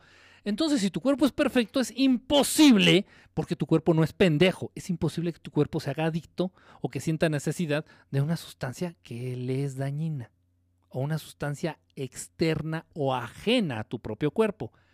Llámese alcohol, llámese nicotina, llámese cocaína, llámese lo que sea. El DMT es una droga que ya la están sintetizando, es precisamente el químico que sintetiza la glándula pineal. Es una, es una sustancia increíblemente potente. A esa te puedes llegar a ser adicto. No a la química, a la natural. A la adrenalina. Al, al secretar este, grandes cantidades de testosterona. Te puedes hacer adicto a esas cosas. Porque, no adicto, acostumbrarte a la sensación que te da el estar bajo el, exceso de estas, de estas hormonas, de estas sustancias químicas. Eso sí es una adicción. Es lo único que podemos considerar como una adicción. Lo otro, el alcohol, el tabaco, es maña. Es una manera pendeja y pedorra de tratar de evadir tu realidad.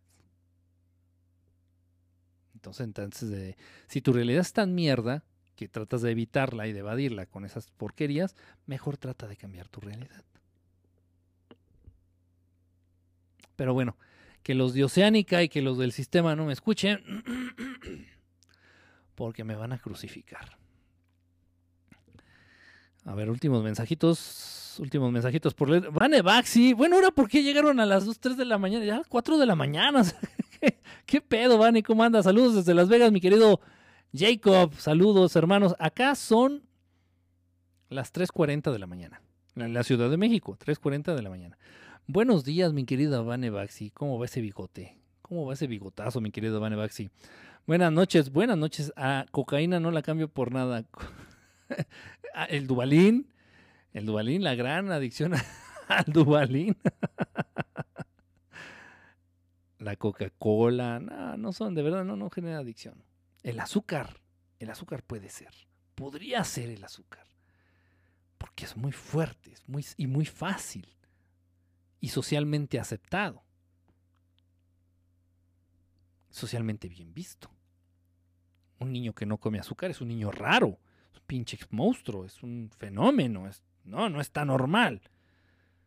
Al contrario, ¿sí me explicó? O sea, por eso es tan fácil caer en la, en la adicción del azúcar, porque es fácil de consumir, es fácil de, de encontrar, es barata, y socialmente, si no la consumes, eres tachado de loco o de mamón.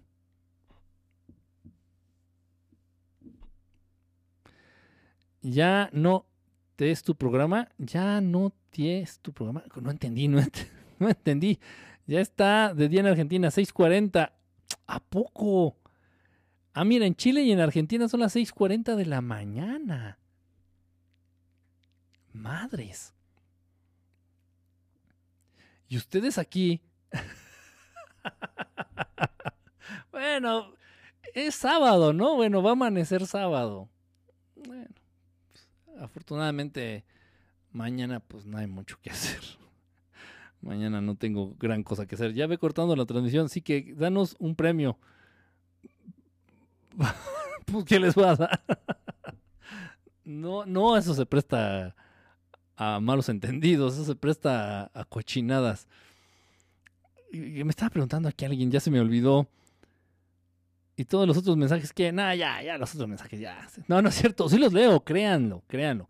Yo checo las retransmisiones y de pronto hay unas intervenciones por ahí, algunas preguntas que valen mucho la pena.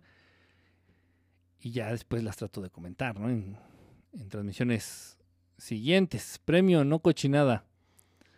Voy a dar un premio. Un chocolate.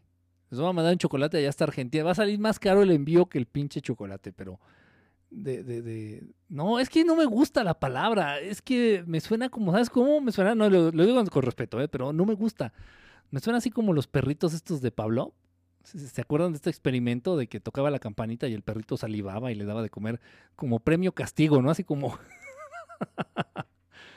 no sé, un reconocimiento. Ah, es distinta la palabra. Un reconocimiento, ¿no? ándale, eso es, eso es padre. Entonces, ah, fíjate, yo utilizando la palabra que más me gusta o que menos me desagrada, ya se me ocurrió que en el siguiente video, en el siguiente video de YouTube, por ejemplo, ponerles ahí, no, y gracias a la bola de desvelados que estuvieron en el programa del 23 de febrero, ya poner ahí sus nombres. Ándale, ese es un reconocimiento. Ajá, no, premio, no, premio suena feo. sí, amargo, el chocolate amargo. ¿Qué opina de cómo está gobernando AMLO? Distinto. A todos los gobiernos anteriores, muy distinto. Muy, muy, muy distinto. Tirándole a bien. Tirándole a bien. Eh, muy claridoso, ¿eh? Muy claridoso. Eso sí, de eso nadie puede decir que no, ¿eh? muy claridoso. Y sí, da, sus, cifras, da reportes, especifica, aterriza y, y de Pemex estaban robando tanto. Y como no me lo estoy robando, lo estoy aprovechando en tal. Ah, caray. Y del robo de gasolinas estaban robando tanto. Y, no me, y como yo no me lo estoy robando, lo estoy invirtiendo, lo estoy utilizando en tal programa. Y dices, ah, caray, o sea, Cifras claras, aterrizadas, sin mamadas, sin chingadera. Un presidente que da la cara todos los días dices, no mames, o sea, lo veo más que a, que a mis novias, lo veo más que a mi familia. Pinche AMLO. Un presidente que da diario la cara públicamente y a la prensa opositora, esta madre, o sea, quisiera ver que Peña Nieto hubiera, bueno, cualquier presidente anterior hubiera hecho eso una sola vez en su vida. Una sola pinche vez en su vida. Por favor. Deglistati Uniti de México. Estados Unidos mexicanos. Y así es el nombre. Ya no sabía cómo se decía en italiano, fíjate. Stati Uniti de México. Así se dice así. Wow. El Estados Unidos mexicanos. Así, así es el nombre original de México. Mis novias, ¡fua! Ah, ¿Se acuerdan del, del fuá? ese, ese videillo. Estaba bueno, estaba cagado. Muchos le critican que parece que aún está en campaña acusando todos los días. Pues yo la verdad lo veo diferente, lo veo mucho mejor, muchísimo mejor que gobiernos anteriores. Este, igual está haciendo cosas que a la larga no van a salir tan bien o no van a representar realmente un beneficio para la sociedad, tal vez, tal vez. Por lo menos la intención fue buena. Por lo menos. en gobiernos anteriores la intención era chingarse a quien se pudiera, chingarse a todo el pueblo si era posible y hasta otros pueblos. No, o sea, bárbaro, bárbaro, bárbaro. Bárbaro, era increíble la cantidad, cómo robaban. Increíble, increíble cómo robaban. El presidente, cómo era posible que solapara tanta chingadera tanto robo, tanto negocio al margen de la ley, tanta puta corrupción, tantísimas mamadas. No, o sea, de verdad es una cosa impresionante. Impresionante. Impresionante. Cuando habló de la, del robo de gasolina, este AMLO, este López Obrador, dice, en promedio se robaban 800 pipas, de 800 a 1200 pipas diario. ¿dónde vergas metes 1200 pipas? O sea, un camionzote, estamos hablando esos pinches camionzotes, cisternas, llenos de gasolina. 1200, puta, o sea, yo creo que en la calle en donde vivo no caben ni cinco. ¿De dónde vergas 1200 pipas diarias? O impresionante. Ojo, y eso es nada más de la gasolina. Ahora, los, los pinches negocios turbios de, eh, por el lado del crimen, los pinches negocios turbios por el lado de los energéticos, no nada más la gasolina y el petróleo, la luz y el gas. Todos los negocios turbios que tengan que ver con importaciones, con exportaciones, con aranceles, con impuestos. Todos los negocios turbios. No, no, no, no, no, no, no, no, no, no. No, o sea, no, de verdad, una cosa bestial, bestial, bestial.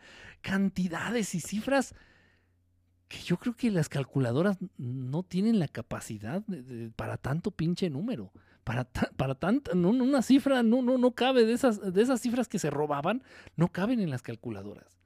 O sea, millones de millones de millones de dólares, de billones, no, no, por eso la gente, cuando, cuando este López Obrador estaba en campaña, él decía, y le vamos a dar becas a los jóvenes, y le vamos a dar su apoyo económico a todos los viejitos, a todos, no importa que ya estén jubilados. Y la creación del tren Maya, y la creación de universidades, y el sistema de salud parecido al de los mejores países del mundo. Toda la gente, hasta los que apoyaban a AMLO, ¿eh?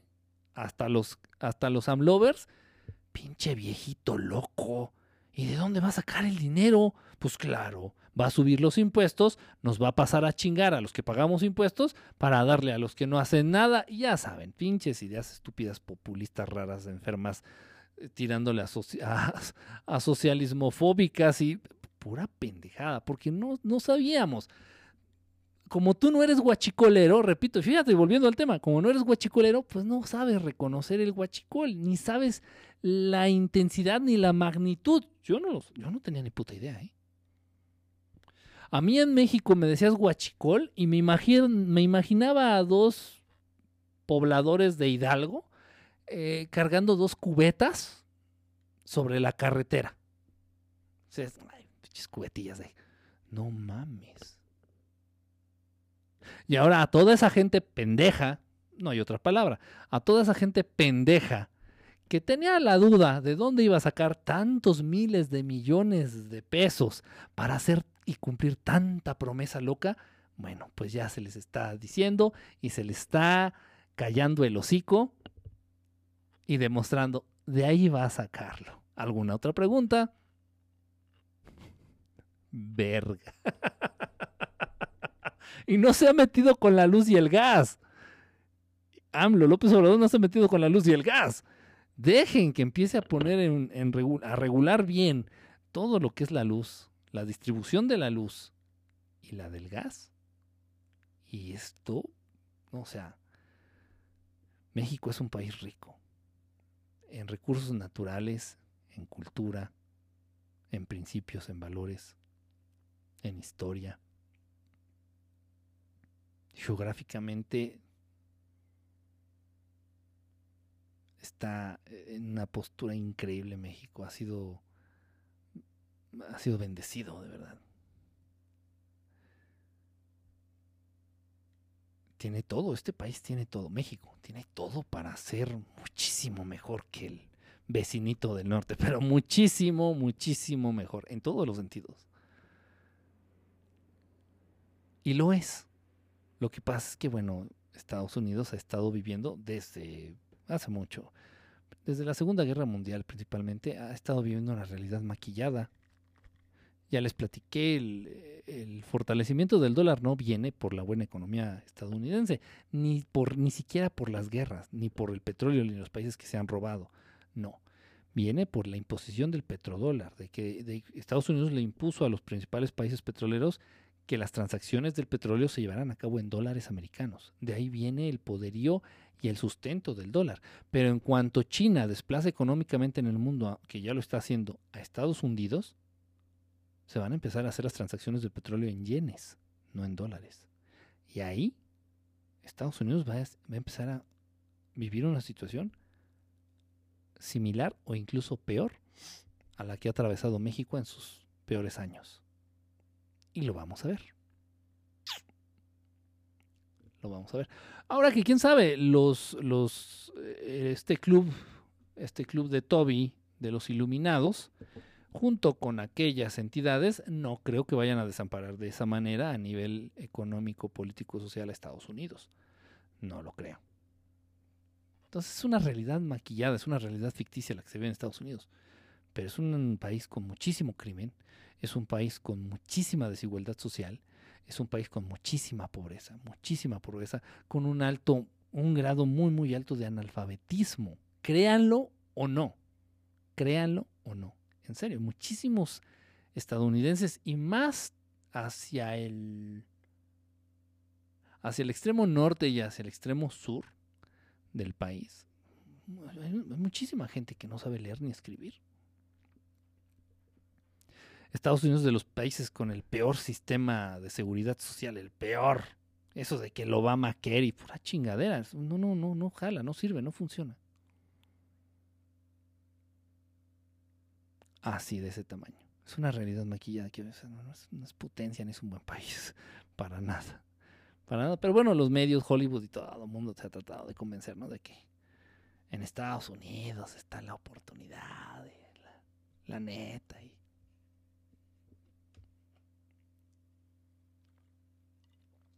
repito, en cuanto a las transacciones a nivel mundial del petróleo se lleven a cabo en yenes, y ya eso no falta mucho para que se dé, la economía de Estados Unidos se va a ir a la mierda.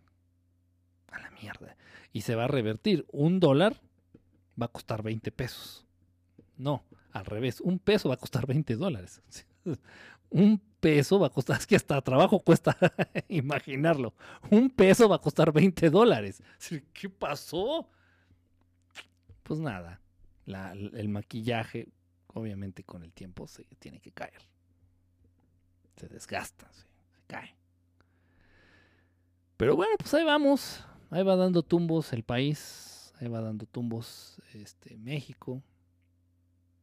Hacia otro rumbo. Completamente distinto. Pero yo creo que mejor.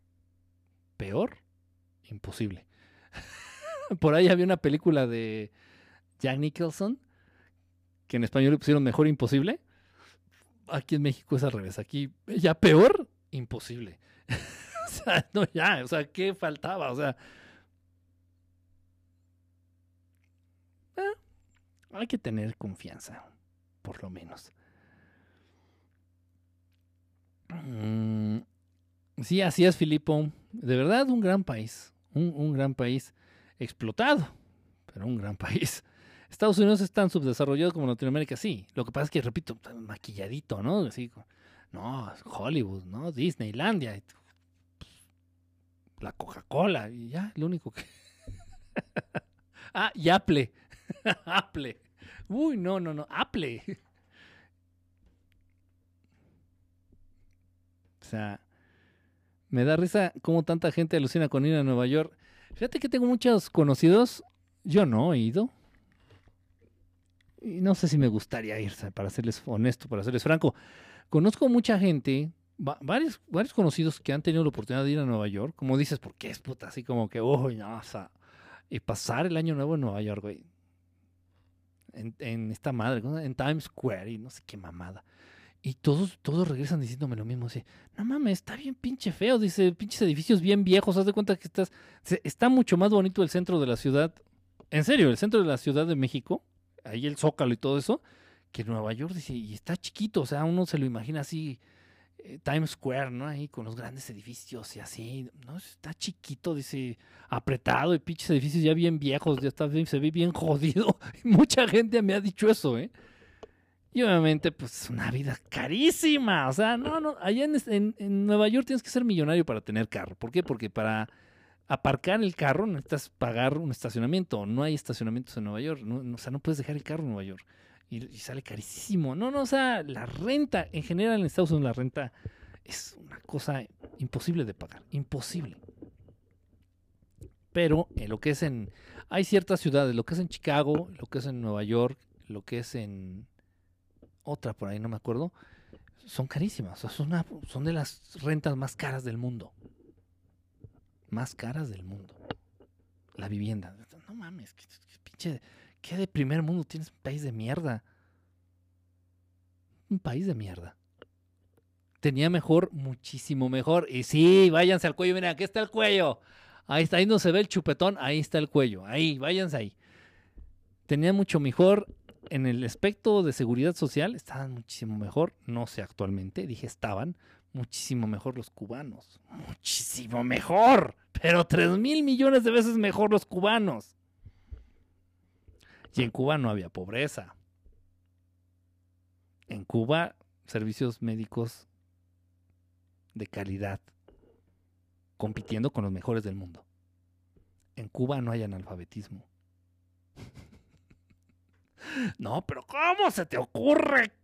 ¿Cómo osas? ¿Cómo? ¿Pero cómo? sigue viendo la televisión. Ándale lamentablemente, ¿no? Sí, un, consecuencias del régimen socialista, algunas este, situaciones, algunas restricciones, algunas eh, consecuencias del mismo régimen. Pero por ahí tenía oportunidad de platicar con los amigos cubanos y me comentaban, no, no, es que es imposible, chico. ¿Qué, cuál, es el gran delito de, Cuba? Ya viviendo aquí en México, ¿eh? salieron corriendo del régimen opresor de Cuba. Porque allá no pueden tener sus tenis Nike ni sus, ni sus jean Levi's. Deja que te peren una muela, baboso. Para que sepas lo que es. En fin. Entonces, bueno, ya cubanitos viviendo acá en México y te dicen, ¿no? Que imposible, chico. ¿Cómo, ¿Cómo, es posible que te corten la luz? Que te corten el sistema de, la luz por cuatro o cinco horas. ¿Y por qué lo hacen? Digo, a ver, un motivo, ¿no? Es que, es que no alcanza a surtir la central de luz a todo el pueblo, dice, entonces la va repartiendo y te dejan sin luz cuatro o cinco horas. Qué caray, bueno, pero ah, es en la noche, en la noche y los dejaban cinco o cuatro horas sin luz. Bueno, ya se les hacía la granja. Pues aquí en México se va la pinche luz, se truenan los transformadores, o sea. o sea, pues realmente detalles tontos, ¿no? O sea, a mí se me hace una pendejada. Y me lo dicen ahogados, ¿eh? Así como, imposible, chico, pensar que te corten la luz por cuatro horas en la noche. O sea, eso, es inhumano, inhumano. Inhumano es salir a las pinches calles que, que por robarte 100 pesos te maten. Eso es inhumano. Inhumano es ver muriendo gente de hambre en las calles de tu país o de tu ciudad. Inhumano es ver muriendo a gente, a, a, seres humanos por enfermedades curables en las calles.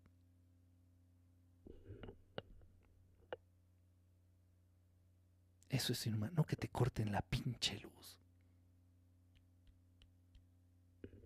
Pero no, Estados Unidos hace bien su papel ¿eh? de lavar el cerebro. No, no, no, no, no, Cuba es lo peor. Bueno, ya soltó a Cuba, ya de Cuba ni quien se acuerde. Ahora vámonos con Venezuela. No, no, no mames, Venezuela es lo peor. No, pues chinga, pues todo está muy caro. Sí, pero eso es por el actualmente. Eso es por el bloqueo comercial que ha establecido Estados Unidos en contra de Venezuela. Yo si fuera López Obrador diría eso específicamente. Dice, oye, es que usted no está apoyando, ¿cómo lo han criticado? Es que usted no apoya a Venezuela, al pueblo venezolano, y usted no critica a Maduro, y usted no apoya a Juanito Caracas, que ya de Juanito Caracas ya ni se dice nada, el pobre pendejo ya no, no, sirvió ni por una chingada. Tenía más carisma que un pedo de... Que, tenía más carisma que uno de esos pedos mañaneros que te truenan salpicados. Ya, ya pasó. Total.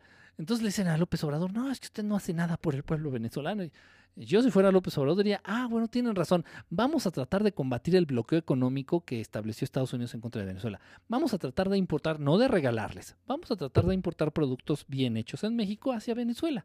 Pero bueno, hasta a López Obrador se le frunce el culito para ir en contra de las de, para ir en contra directamente de las políticas de, de estos grupitos de iluminados, ¿no? eh, Así es. Pero eso sería una manera, lo mismo en Cuba. Y Estados Unidos estableció en el mundo. Quien le ayude a Cuba, me lo cojo. Y Rusia dijo, a ver, cógeme, pendejo. Y le empezó. Y China también. Y si tú vas a Cuba, hay muchos carros este, de procedencia gringa. Cuando, cuando Cuba era el prostíbulo de Estados Unidos. Eh, de verdad, ¿eh? eso era. Cuba era el prostíbulo de Estados Unidos. Cuba era el patio trasero donde Estados Unidos tiraba la basura y los gringos iban a coger, a prostituir a, las cubanas, a drogarse, a hacer lo peor, lo peor de Cuba. Hicieron una mierda, ese puto presidente de mierda que era vendido al sistema gringo, que era este Batista, me parece que se apellidaba. Batista. Y bueno, vino la revolución cubana, gana el Che junto con el comandante Castro y mandan a la verga toda esa situación y Estados Unidos se encabrona. Dice, no, no mames, este territorio era mío y es, una este es un punto estratégico chingón a nivel geográfico, político. Y bueno, ya había establecido sus pinches cárceles mierderas Estados Unidos ahí, tenía Guantánamo, tiene Guantánamo y no, ya estaba disponiendo de Cuba a su voluntad. Estados Unidos dice, llegó Fidel Castro y dijo, a ver, putitos, a chingar a su madre. Y mandó a chingar a su madre a los gringos. Sacó a los gringos de, Cuba. Dices, ¿cómo le hizo? Quién sabe, pero lo logró. Y ya de ahí, dijo Estados Unidos, ah, sí, pues te voy a chingar. Y bloqueo comercial a Cuba. Pues, ¿qué crees Estados Unidos? Fidel Castro, no sé cómo le hizo, pero sobrevivió sin ti quién sé cómo lo hizo. Sí, Cuba, eh, no, Fidel era un dictador, un loco, un maldito loco, un dictador, maldito enfermo, pero sacó adelante un país sin recibir nada de nadie. Y un país con mejor seguridad social para su pueblo que los de Estados Unidos. Pero eso sí, pero no hay tenis ni que ni jeans Levis.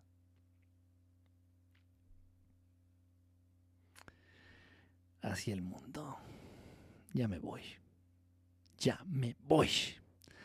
Ya me voy. No te olvides de colgar el, poncho. ¿Qué, ¿Qué, me estás albureando? ¿Qué es eso del poncho? La Rusia es y cura la medicina primer nivel de Cuba. Sí, sí, sí, sí, es cierto. O sea, y se han distinguido mucho por la medicina. Y hasta López Obrador está trayendo médicos de Cuba para que entrenen a médicos mexicanos. En serio, ¿eh? Ay, esos vínculos raros que hay de López Obrador con Vladimir Putin. Ah, se está dando algo interesante, ¿eh? Obviamente, pues hay que aliarse con los ganadores, ¿no? hay que aliarse con los, con los chingones. Digo, si quieres que te consideren chingón, júntate con los chingones. Ay, no más. Me voy a dormir. Descansa, Nancy. Gracias, gracias por haberte desvelado aquí. Y perdonen, prefiero el centro, el centro de Japón. Nueva York no es no es solo el centro, prefiero el centro de Japón. no, pues yo no sé. Ah, por ahí estaba viendo unos videitos ahí también de un compa que está viviendo en Japón y no, Japón es otro rollo. No, no, no, Japón es otra, es una bola de exagerados y workaholics, adictos al trabajo y neuróticos, pero qué, qué lugar, qué país. Increíble, increíble, un orden meticuloso. No, increíble, increíble. O sea, es una situación que dices, ¿eh? si eres mexicano y eres bien pinche desorganizado, bien desordenado, medio huevón, no te vayas a Japón porque vas a sufrir como no tienes una puta idea. Increíble, ¿no? Japón es otro rollo, ¿eh? Japón es otro rollo. Otro rollo en ese sentido. No sé si la gente sea feliz, no sé si la gente vive en paz, no tengo mucha idea de la seguridad social, no lo sé. Sé que las cosas, el nivel de vida es caro en las grandes ciudades de Japón, el nivel de vida es caro, es lo único que sé. Pero, las, pero sí, o sea, son cosas, ciudades increíbles. Este, la gente es increíblemente ordenada, un nivel de civismo impresionante. No, no, no, no, parece que es otro planeta, de hecho, parece que es otro planeta. No hay de basura en la calle, la gente se la lleva a su casa, fíjate, los asiáticos están bien adoctrinados, sí, de verdad que sí. Ojalá que gane, ojalá gane Putin para que sea bueno ahora sea el socialismo, para que el bueno ahora sea el socialismo. Ya, pues hay que dormir. Sí, ya vamos a dormir. Ya, discúlpenme, disculpen la desvelada. Ya son las cuatro. Ya, ya me voy. Me quise desquitar de todas las transmisiones que no hice este, en la semana. Los coreanos también están cabrones. Sí, sí, sí, cierto. No, no, allá los asiáticos están. Yo no sabía que la aplicación, digo, pues yo que he andado en estos rollos del Uber y toda esta madre. Yo no sabía que la aplicación de Didi viene de Asia. Y hay cuestiones que como conductor, como socio, de socio no tienes ni mierda, eres esclavo de la aplicación. Tú como socio según de la aplicación, hay muchos aspectos de la aplicación de Didi que sí me dejaron sorprendido a comparación de la de Uber. Y tanto es así que Didi en China hizo desaparecer a Uber. Lo desapareció. Uber, obviamente, pues si ya no, ya nadie quería trabajar para Uber y ya nadie contrataba los servicios de Uber, está destinado a, la quiebra absoluta, a desaparecer. Y está, sí, o sea, sí, ahorita allá Asia está pegando en todo, con todo, ¿eh? En todos los aspectos, con todo. Increíble, increíble. En avances tecnológicos, en tecnología, en electrodomésticos, en electrónica. Antes era una cochinada. No, no, no, no. Hay por ahí también herramientas, ya que me gustan mucho las herramientas. Herramientas. Antes hablar de una herramienta china era burlarte, ¿no? Así, ah, no más, pinche herramientas se te rompen la mano. No, ya ahorita están manejando herramientas de cromo vanadio, de acero, de. No, no, son impresionantes. dices, no mames, ¿es China? Es China. No entra ni Microsoft, ni Apple, ni Google. Sí, exactamente. Ya a dormir, sí, ya me voy. ¿Qué porcentaje se lleva Didi? Didi me parece que se lleva el 22%, mientras que Uber se lleva el 30%. Y hay muchas cosas, digo, no, vengo a hablar de Didi ni de Uber, ¿no? Pero de verdad, o sea, es, una muestra tan solo. Repito, es una aplicación, es una empresa, Didi es una empresa asiática, China específicamente, me parece que es China. Y, al igual que están haciendo los chinos en todo, es dándole la madre a los gringos. Uber no es 100% gringa, Uber creo que viene de Suecia o de Suiza o de no sé dónde chingados, o de Austria, no sé de dónde venga. Pero bueno, ya la adoptó Estados Unidos como empresa gringa y Didi le está dando en la madre. Ya la gente aquí en México está muy arraigada al pinche Uber, que neta son unos culeros, son unos rateros. Y no conviene, no conviene realmente involucrarte en Uber.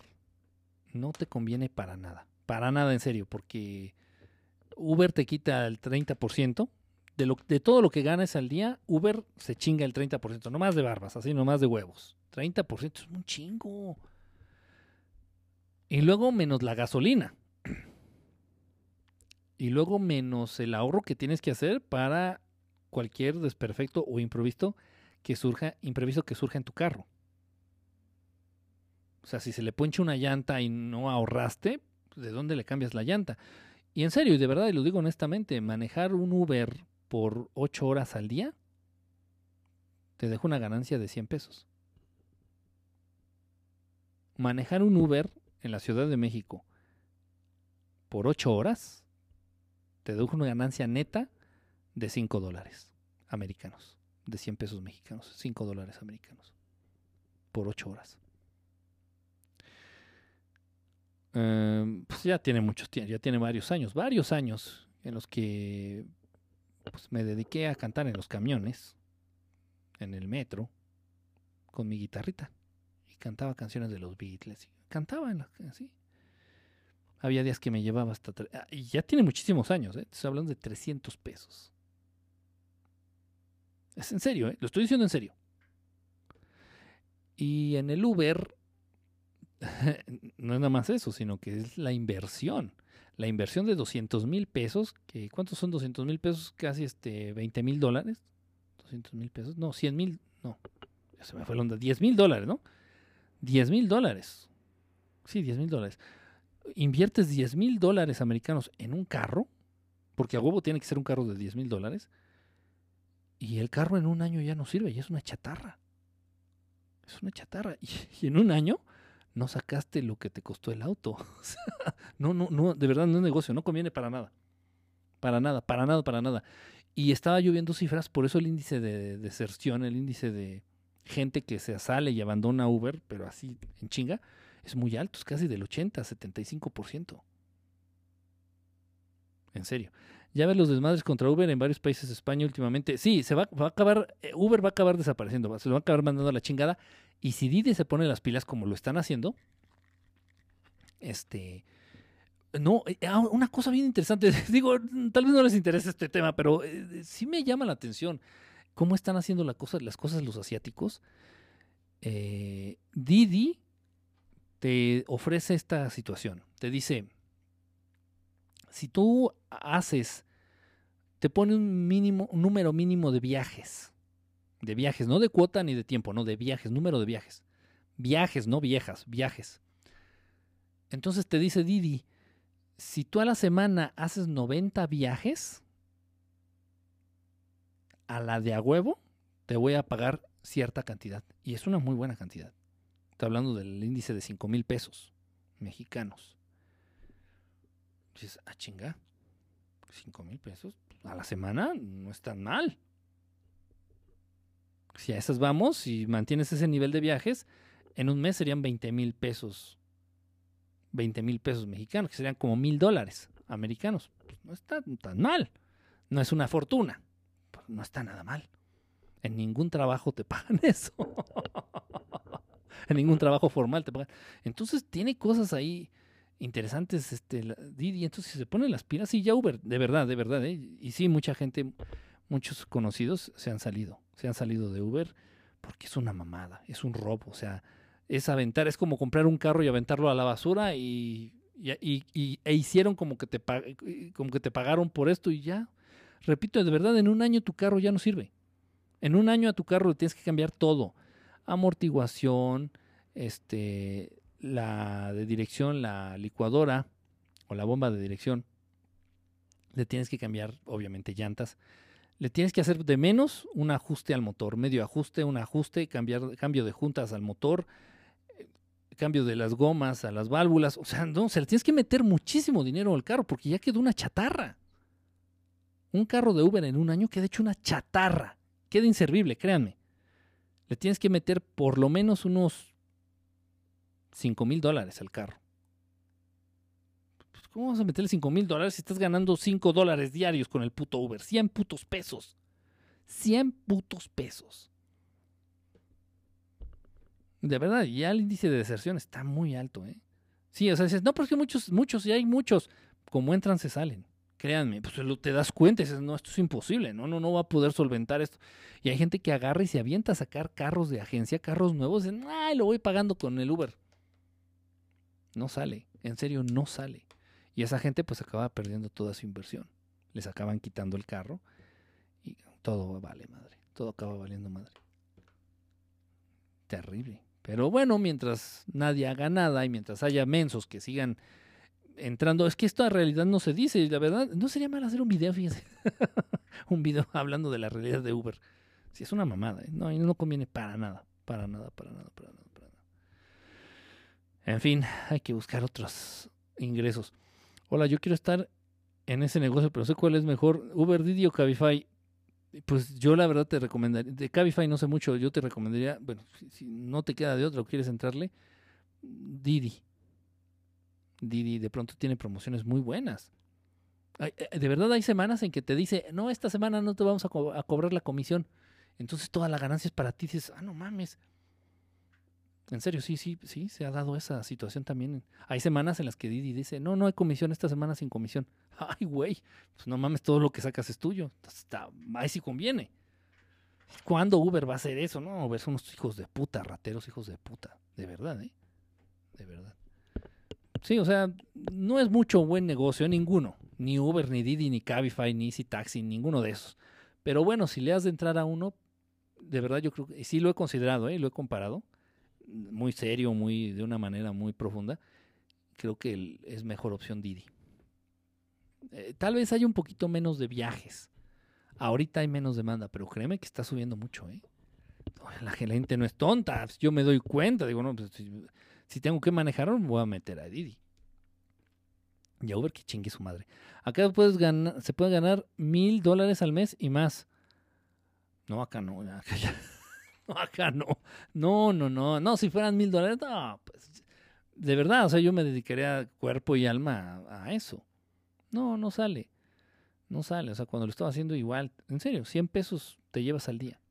100 putos pesos. Es increíble, o sea, en un día tú generas en pesos mexicanos, le estoy hablando de pesos mexicanos, este, en un día manejando 8 horas, 7, 8 horas, te llevas 600 pesos. 600 pesos, ponle. De esos 600 pesos, 30% va para Uber. O sea que ya te quedaron 400 pesos, más o menos. Y de esos 400 pesos, la mitad fueron de gasolina, o sea, 200. ¿Cuánto te queda? 150 o 200 pesos. ¿Seguros? 100. en serio. Es una mamada. Es una mamada. Y con dientes.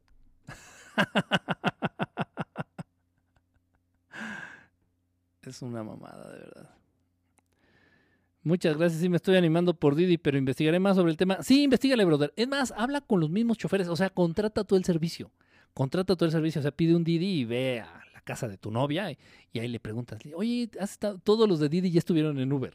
en serio. Entonces dile, oye, ¿cuál conviene más? Y te van a decir luego, luego, no, aquí en Didi te dan más incentivos, en Didi de pronto te dan algún premio, alguna recompensa, en Didi de pronto no te cobran la comisión, no sé. Y, aparte la gente se está dando cuenta, el usuario se está dando cuenta que los viajes en Didi salen un poquito más baratos, en un rango de 15%, de 10 a 15% más barato los viajes en Didi que en Uber. De verdad, sí, yo, yo, yo me voy por, por Didi, ¿eh? Digo, ya no estoy muy de acuerdo en esto de estar manejando y de estar haciendo rico a estos cabrones de las aplicaciones, pero si tienes que entrarle a una, pues Didi. Didi yo creo que es mejor. Acá los sueldos al parecer son más elevados, pero ¿por qué es más caro vivir? Igual hay cosas que son rebaratas como las verduras y las frutas. Sí, me estabas comentando la otra vez de las verduras ahí en los mercados. Esos, esos mercados, no sé cómo les dices tú, mercados móviles en la calle, Acá se llaman mercados sobre ruedas o tianguis. Acá en México se llaman tianguis o mercados sobre ruedas. Ah, en esos mercados también acá las cosas son baratas, pero no tanto como allá. O estaba haciendo la conversión de los precios que me diste. No, acá no. Acá es mucho más caro. Acá comprar un aguacate, el palta, es para millonarios, para super millonarios. un pinche aguacate de 30 pesos uno o de 20 pesos de un dólar, aguacate por dólar, no mames. Y el 60% de aguacates en el continente se producen en México. Pero que es parte de la corrupción. Por eso, como dice mi cabecita blanca, mi cabecita de algodón, hay que acabar con la corrupción. Todo está ahí. El lugar se llama Ferias. Acá los lugares se llaman Ferias. Ah, mira, deberías hacer una app de mecánicos honestos.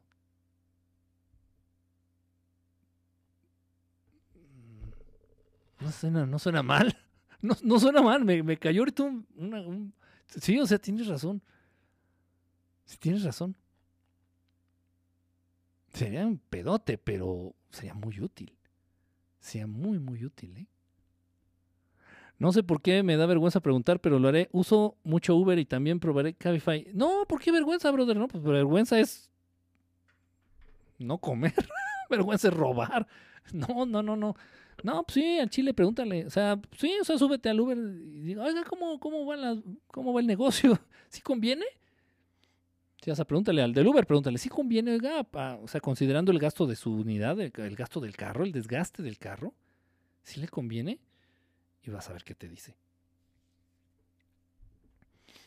No, si en una ocasión se me chingó a mí un amortiguador, pinche amortiguador me costó 3 mil pesos para juntar 3 mil pesos de manejar Uber, tienes que chingarle casi un mes.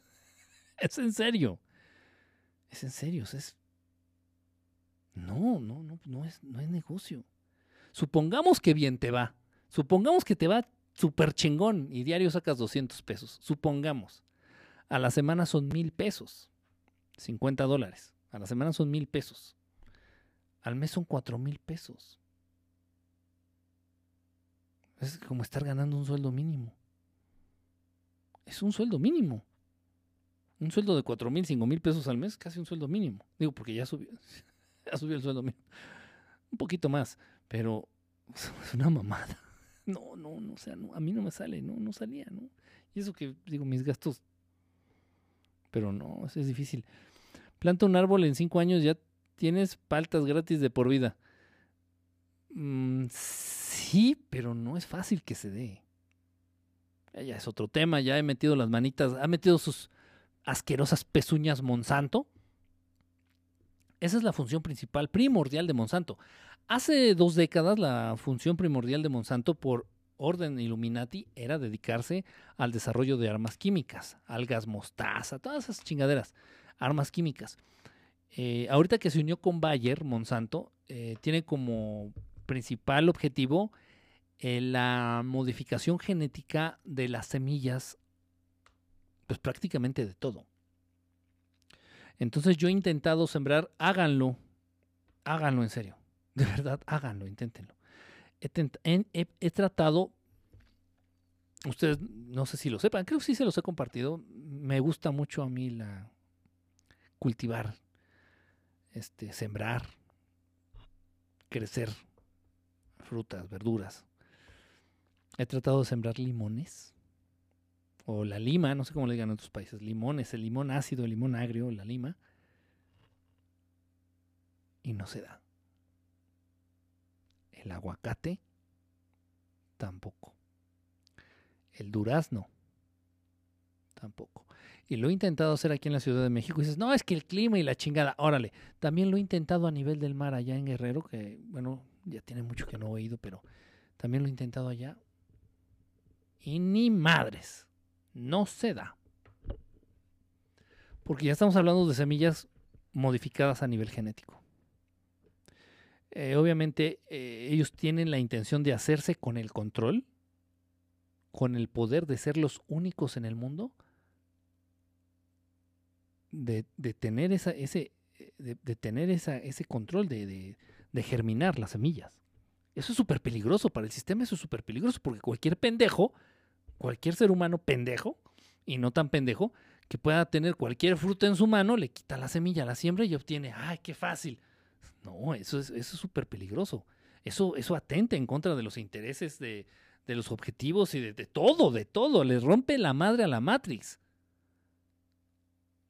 La creación divina la naturaleza divina, la naturaleza de, Dios, lo natural le da en la madre al plan de estos hijos de puta.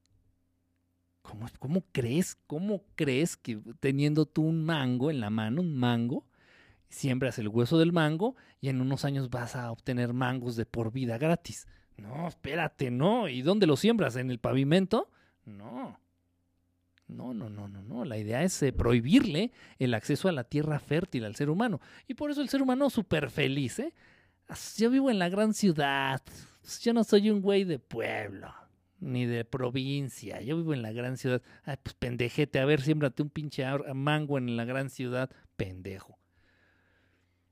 Se le ha negado el acceso a la tierra fértil al ser humano. No, eso, eso es súper, no, no, no, eso es parte, pero nadie lo ve.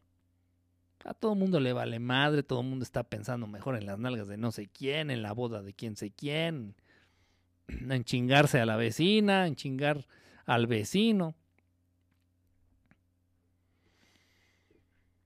Eso lo hablé con unos amigos allá en Venezuela, porque hubo un momento en que el bloqueo comercial sí afectó al, al abasto de alimentos. Y entonces yo hablé con ellos y les dije, no se olviden que la tierra es generosa y todo, todo, todo de ella proviene. Todo. Bueno, de nuestro creador, pero a través de la tierra fértil. Y en vez de estarse quejando y de salir a las calles a hacerle a la mamada y de... Empezaron a sembrar. Ahorita ya la distribución de alimentos en Venezuela ya está más que normalizada. Pero ellos empezaron a sembrar y ya se les quedó el hábito están desarrollando técnicas, están sembrando en tubos y no sé qué tanta mamada. ya, ya me dieron la vuelta, ya me ganaron. Ya el, alumno superó al maestro. Y sí, sembran eh, jitomates, este, higos, lechugas, pepinos, varias cosas. Unos jitomates chiquitos, se llama jitomate cherry. ¿Qué más? Cebollas, papas y se les da un chingo. Se les da un, en macetas, ¿eh? Se les da un montón. Eso va en contra del sistema, ¿no? Dice, si este güey produce sus alimentos y tiene acceso a producir sus alimentos, no, no, no, lo, no lo podemos forzar a que se adapte o se integre al sistema. Por eso el campo ha sido tan olvidado en muchos países, no nada más en México. En muchos países por eso el campo se le ha olvidado, a la producción agrícola se le ha olvidado y se ha dejado en manos de Monsanto y de empresas que trabajan para Monsanto. O del crimen organizado, como aquí en México. Aquí en México se, se le encargó el crimen organizado a los mismos que se dedicaban al narcotráfico se les encargó de, la producción de limón, tú la controlas y la vas a, vas a escasear el limón. El limón se da un chingo, mucho, mucho, mucho, mucho. Se pudren los limones, toneladas de limones se pudren diariamente, de que se produce mucho. Y le dijeron a estos grupos de crimen organizado, ¿saben qué? Ustedes controlen la producción, escaseen el producto para que suba de precio, para que hacerle a la mamada, para meterle calambre a la gente, y así se ha hecho. Así se ha hecho con el mango, con el aguacate, con la palta, con el limón, con el jitomate. Y de pronto un día el jitomate amanece a 5 dólares el kilo, así de huevos. Y la gente no lo consume. O compran uno. Y dices, pero si se, produce en México y toneladas, toneladas. Y yo he visto cómo se pudren los jitomates ahí. En, ¿Qué pasa? En fin. Ya me voy. Ahora sí ya me voy. Y los de nueces pecan salen cientos de árboles. Los piñones. Los piñones. Bueno, no sé cómo se le diga allá en, en Argentina, en Chile, en otros países. Los piñones, esas cositas chiquitas, rositas. Bueno, se ponen rositas ya cuando los tuestas algunos son blancos o amarillos, unos chiquitos, hace unas semillitas que salen de unas piñitas, precisamente por eso se llaman piñones. Se dan un chingo, pero se dan un chingo, un chingo de esos árboles, chingo. Y son carísimos, carísimos.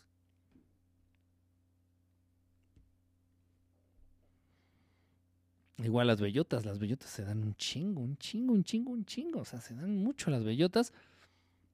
Y por ejemplo, a los puercos del jamón que producen el jamón ibérico, se les debe, por regla, se les debe este, de dar de comer solamente bellotas a lo largo de toda su vida. A lo largo de toda su vida de los puerquitos que hacen el jamón ibérico, el jamón serrano, también se le conoce, este, se les debe de dar de comer única y exclusivamente bellotas a lo largo de toda su vida. Y pinche jamón es carísimo. pero si las bellotas se, se dan de a, madres, ¿por qué? Más puedo hacerle a la mamada, nomás. Mamadas del sistema. En fin, ahora sí, ya me voy, ya vámonos a dormir. Ahora sí me quedé sin voz. Bueno, pues muchísimas gracias a todos en Colombia y Rusia. Sí, en México escasean. Eres un ojete. somos, somos, dijo el otro. Nancy, muchísimas gracias. RG110615, qué nombre, hermano. RG110615. Tienes nombre de, de prisionero. Ya no le den tema así, ya cállenme, por favor, ya cállenme. Ya no pongan nada, ya sí, nada más pongan Z, Z, Z, Z, Z. ah, es que el sueño es importante. me agarro, ¿no? no, ya me voy. Ni se notó que estaba haciendo tiempo, ¿eh? Es que tengo cositas que hacer. Estoy fichado, pues parece. parece. Falta la rola. No, qué rola, ya vámonos. No, no, ¿sabes qué pasa? No puedo ahorita menearle aquí la computadora ni nada porque se traba. Luego, luego se empieza a pedorrear, se traba. Fíjense, nos aventamos una transmisión de no sé cuánto. Dos horas y media, no sé, no, no tengo ahorita el dato exacto. Y sin que se trabara. Ya al final se pudo, miren, desquitó, desquitó bien la aplicación. Ahora habla de las apariciones de la Virgen de Fátima en honor a Lore. ¿Por qué en honor a Lore? la Virgen. ¿Por qué dicen que, Bueno, sí, y ella lo sabe, Lorena lo sabe, dice que, que, es una persona muy religiosa. Es una persona muy religiosa. Eh, no sé si físicamente se parezca a, la Virgen, a una Virgen o algo así, pero...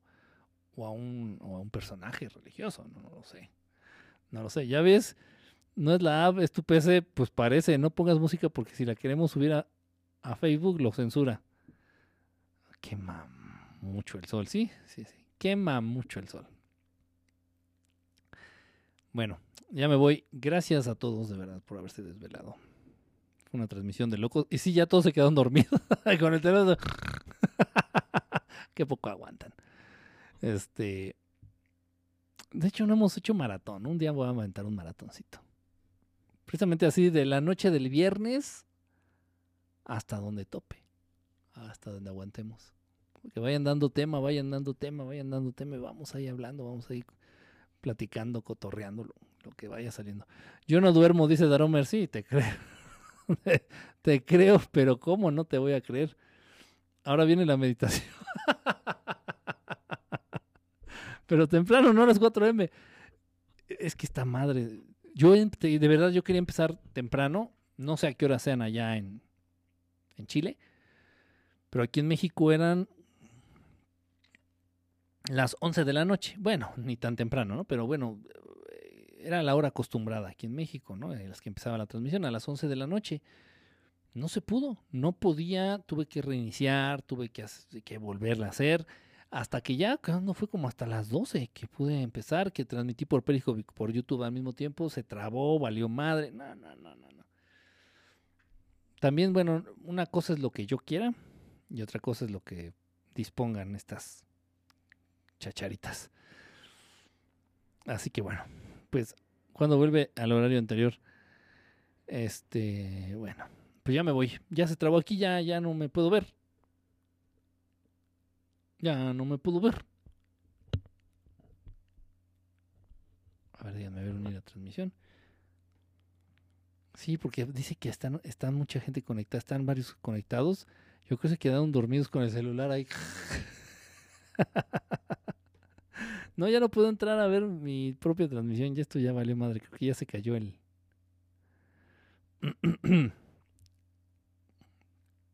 ya me aplicaron las salinas de Gortari. Ya, ya se cayó el sistema. Qué raro. Sí, ya me aplicaron lo de Salinas. Están todos dormidos, sí, tienes razón. Ya me voy. Muchísimas gracias. Ah, por aquí, fíjense, por aquí veo que estaba conectado este brother. Empieza desde el principio. Que se llama Huevos Rancheros. He tenido la oportunidad de ver, de checar, de estar, de topármelo en retransmisiones. Este. Y, bueno, pero creo que nunca, no sé, no me acuerdo, no ubico que haya comentado, no sé, pero sí he visto que está por ahí, e incluso por ahí ha estado en el top 10 de los superfans. Entonces, pues bueno, un saludo aquí a Huevos Rancheros, que veo que está conectado, va a estar bien dormido también. Antrazo también está ya bien. Psycho Lazarus, Mario también ya en el quinto sueño. Ah, chale, ni aguanta nada, ¿no? Y así, ¿ven? Y así piden maratón.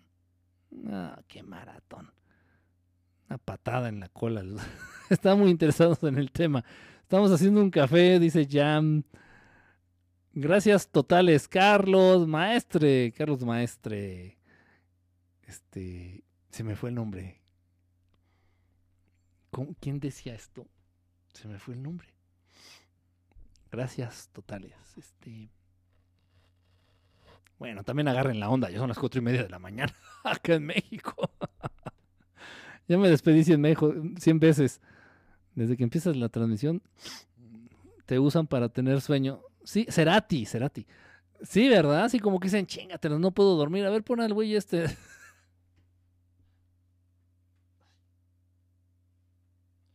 Pinche mosco me picó a través del pantalón. Eso ya es estar muy hambriado. Eso ya estar muy necesitado de sangre. A través del pantalón me picó el cabrón. Pinche ronchota que me dejó. Raro que me piquen a mí los moscos. Y a través del pantalón más, pero bueno, quién sabe. Pinche mosco mutante. Exactamente, Cerati. Bueno, ya me voy ahora sí ya. Bye, cuídense, nos vemos al ratito. Si puedo hacer una transmisión al rato, bueno, sí, al rato, sábado, en la noche, para amanecer domingo, pues igual nos la aventamos, ¿por qué no? Si se puede, pues hay que aprovechar. Hay que aprovechar. Me gusta, me gusta hacer esto. Si no, no lo haría. Así de fácil. Muchas gracias. Cuídense. Nos estamos viendo y traten de descansar. Traten de descansar. Ahora sí, los vemos y aquí ya tengo para finalizar la transmisión. Un abrazo, un saludo a todos. Cuídense y nos estamos viendo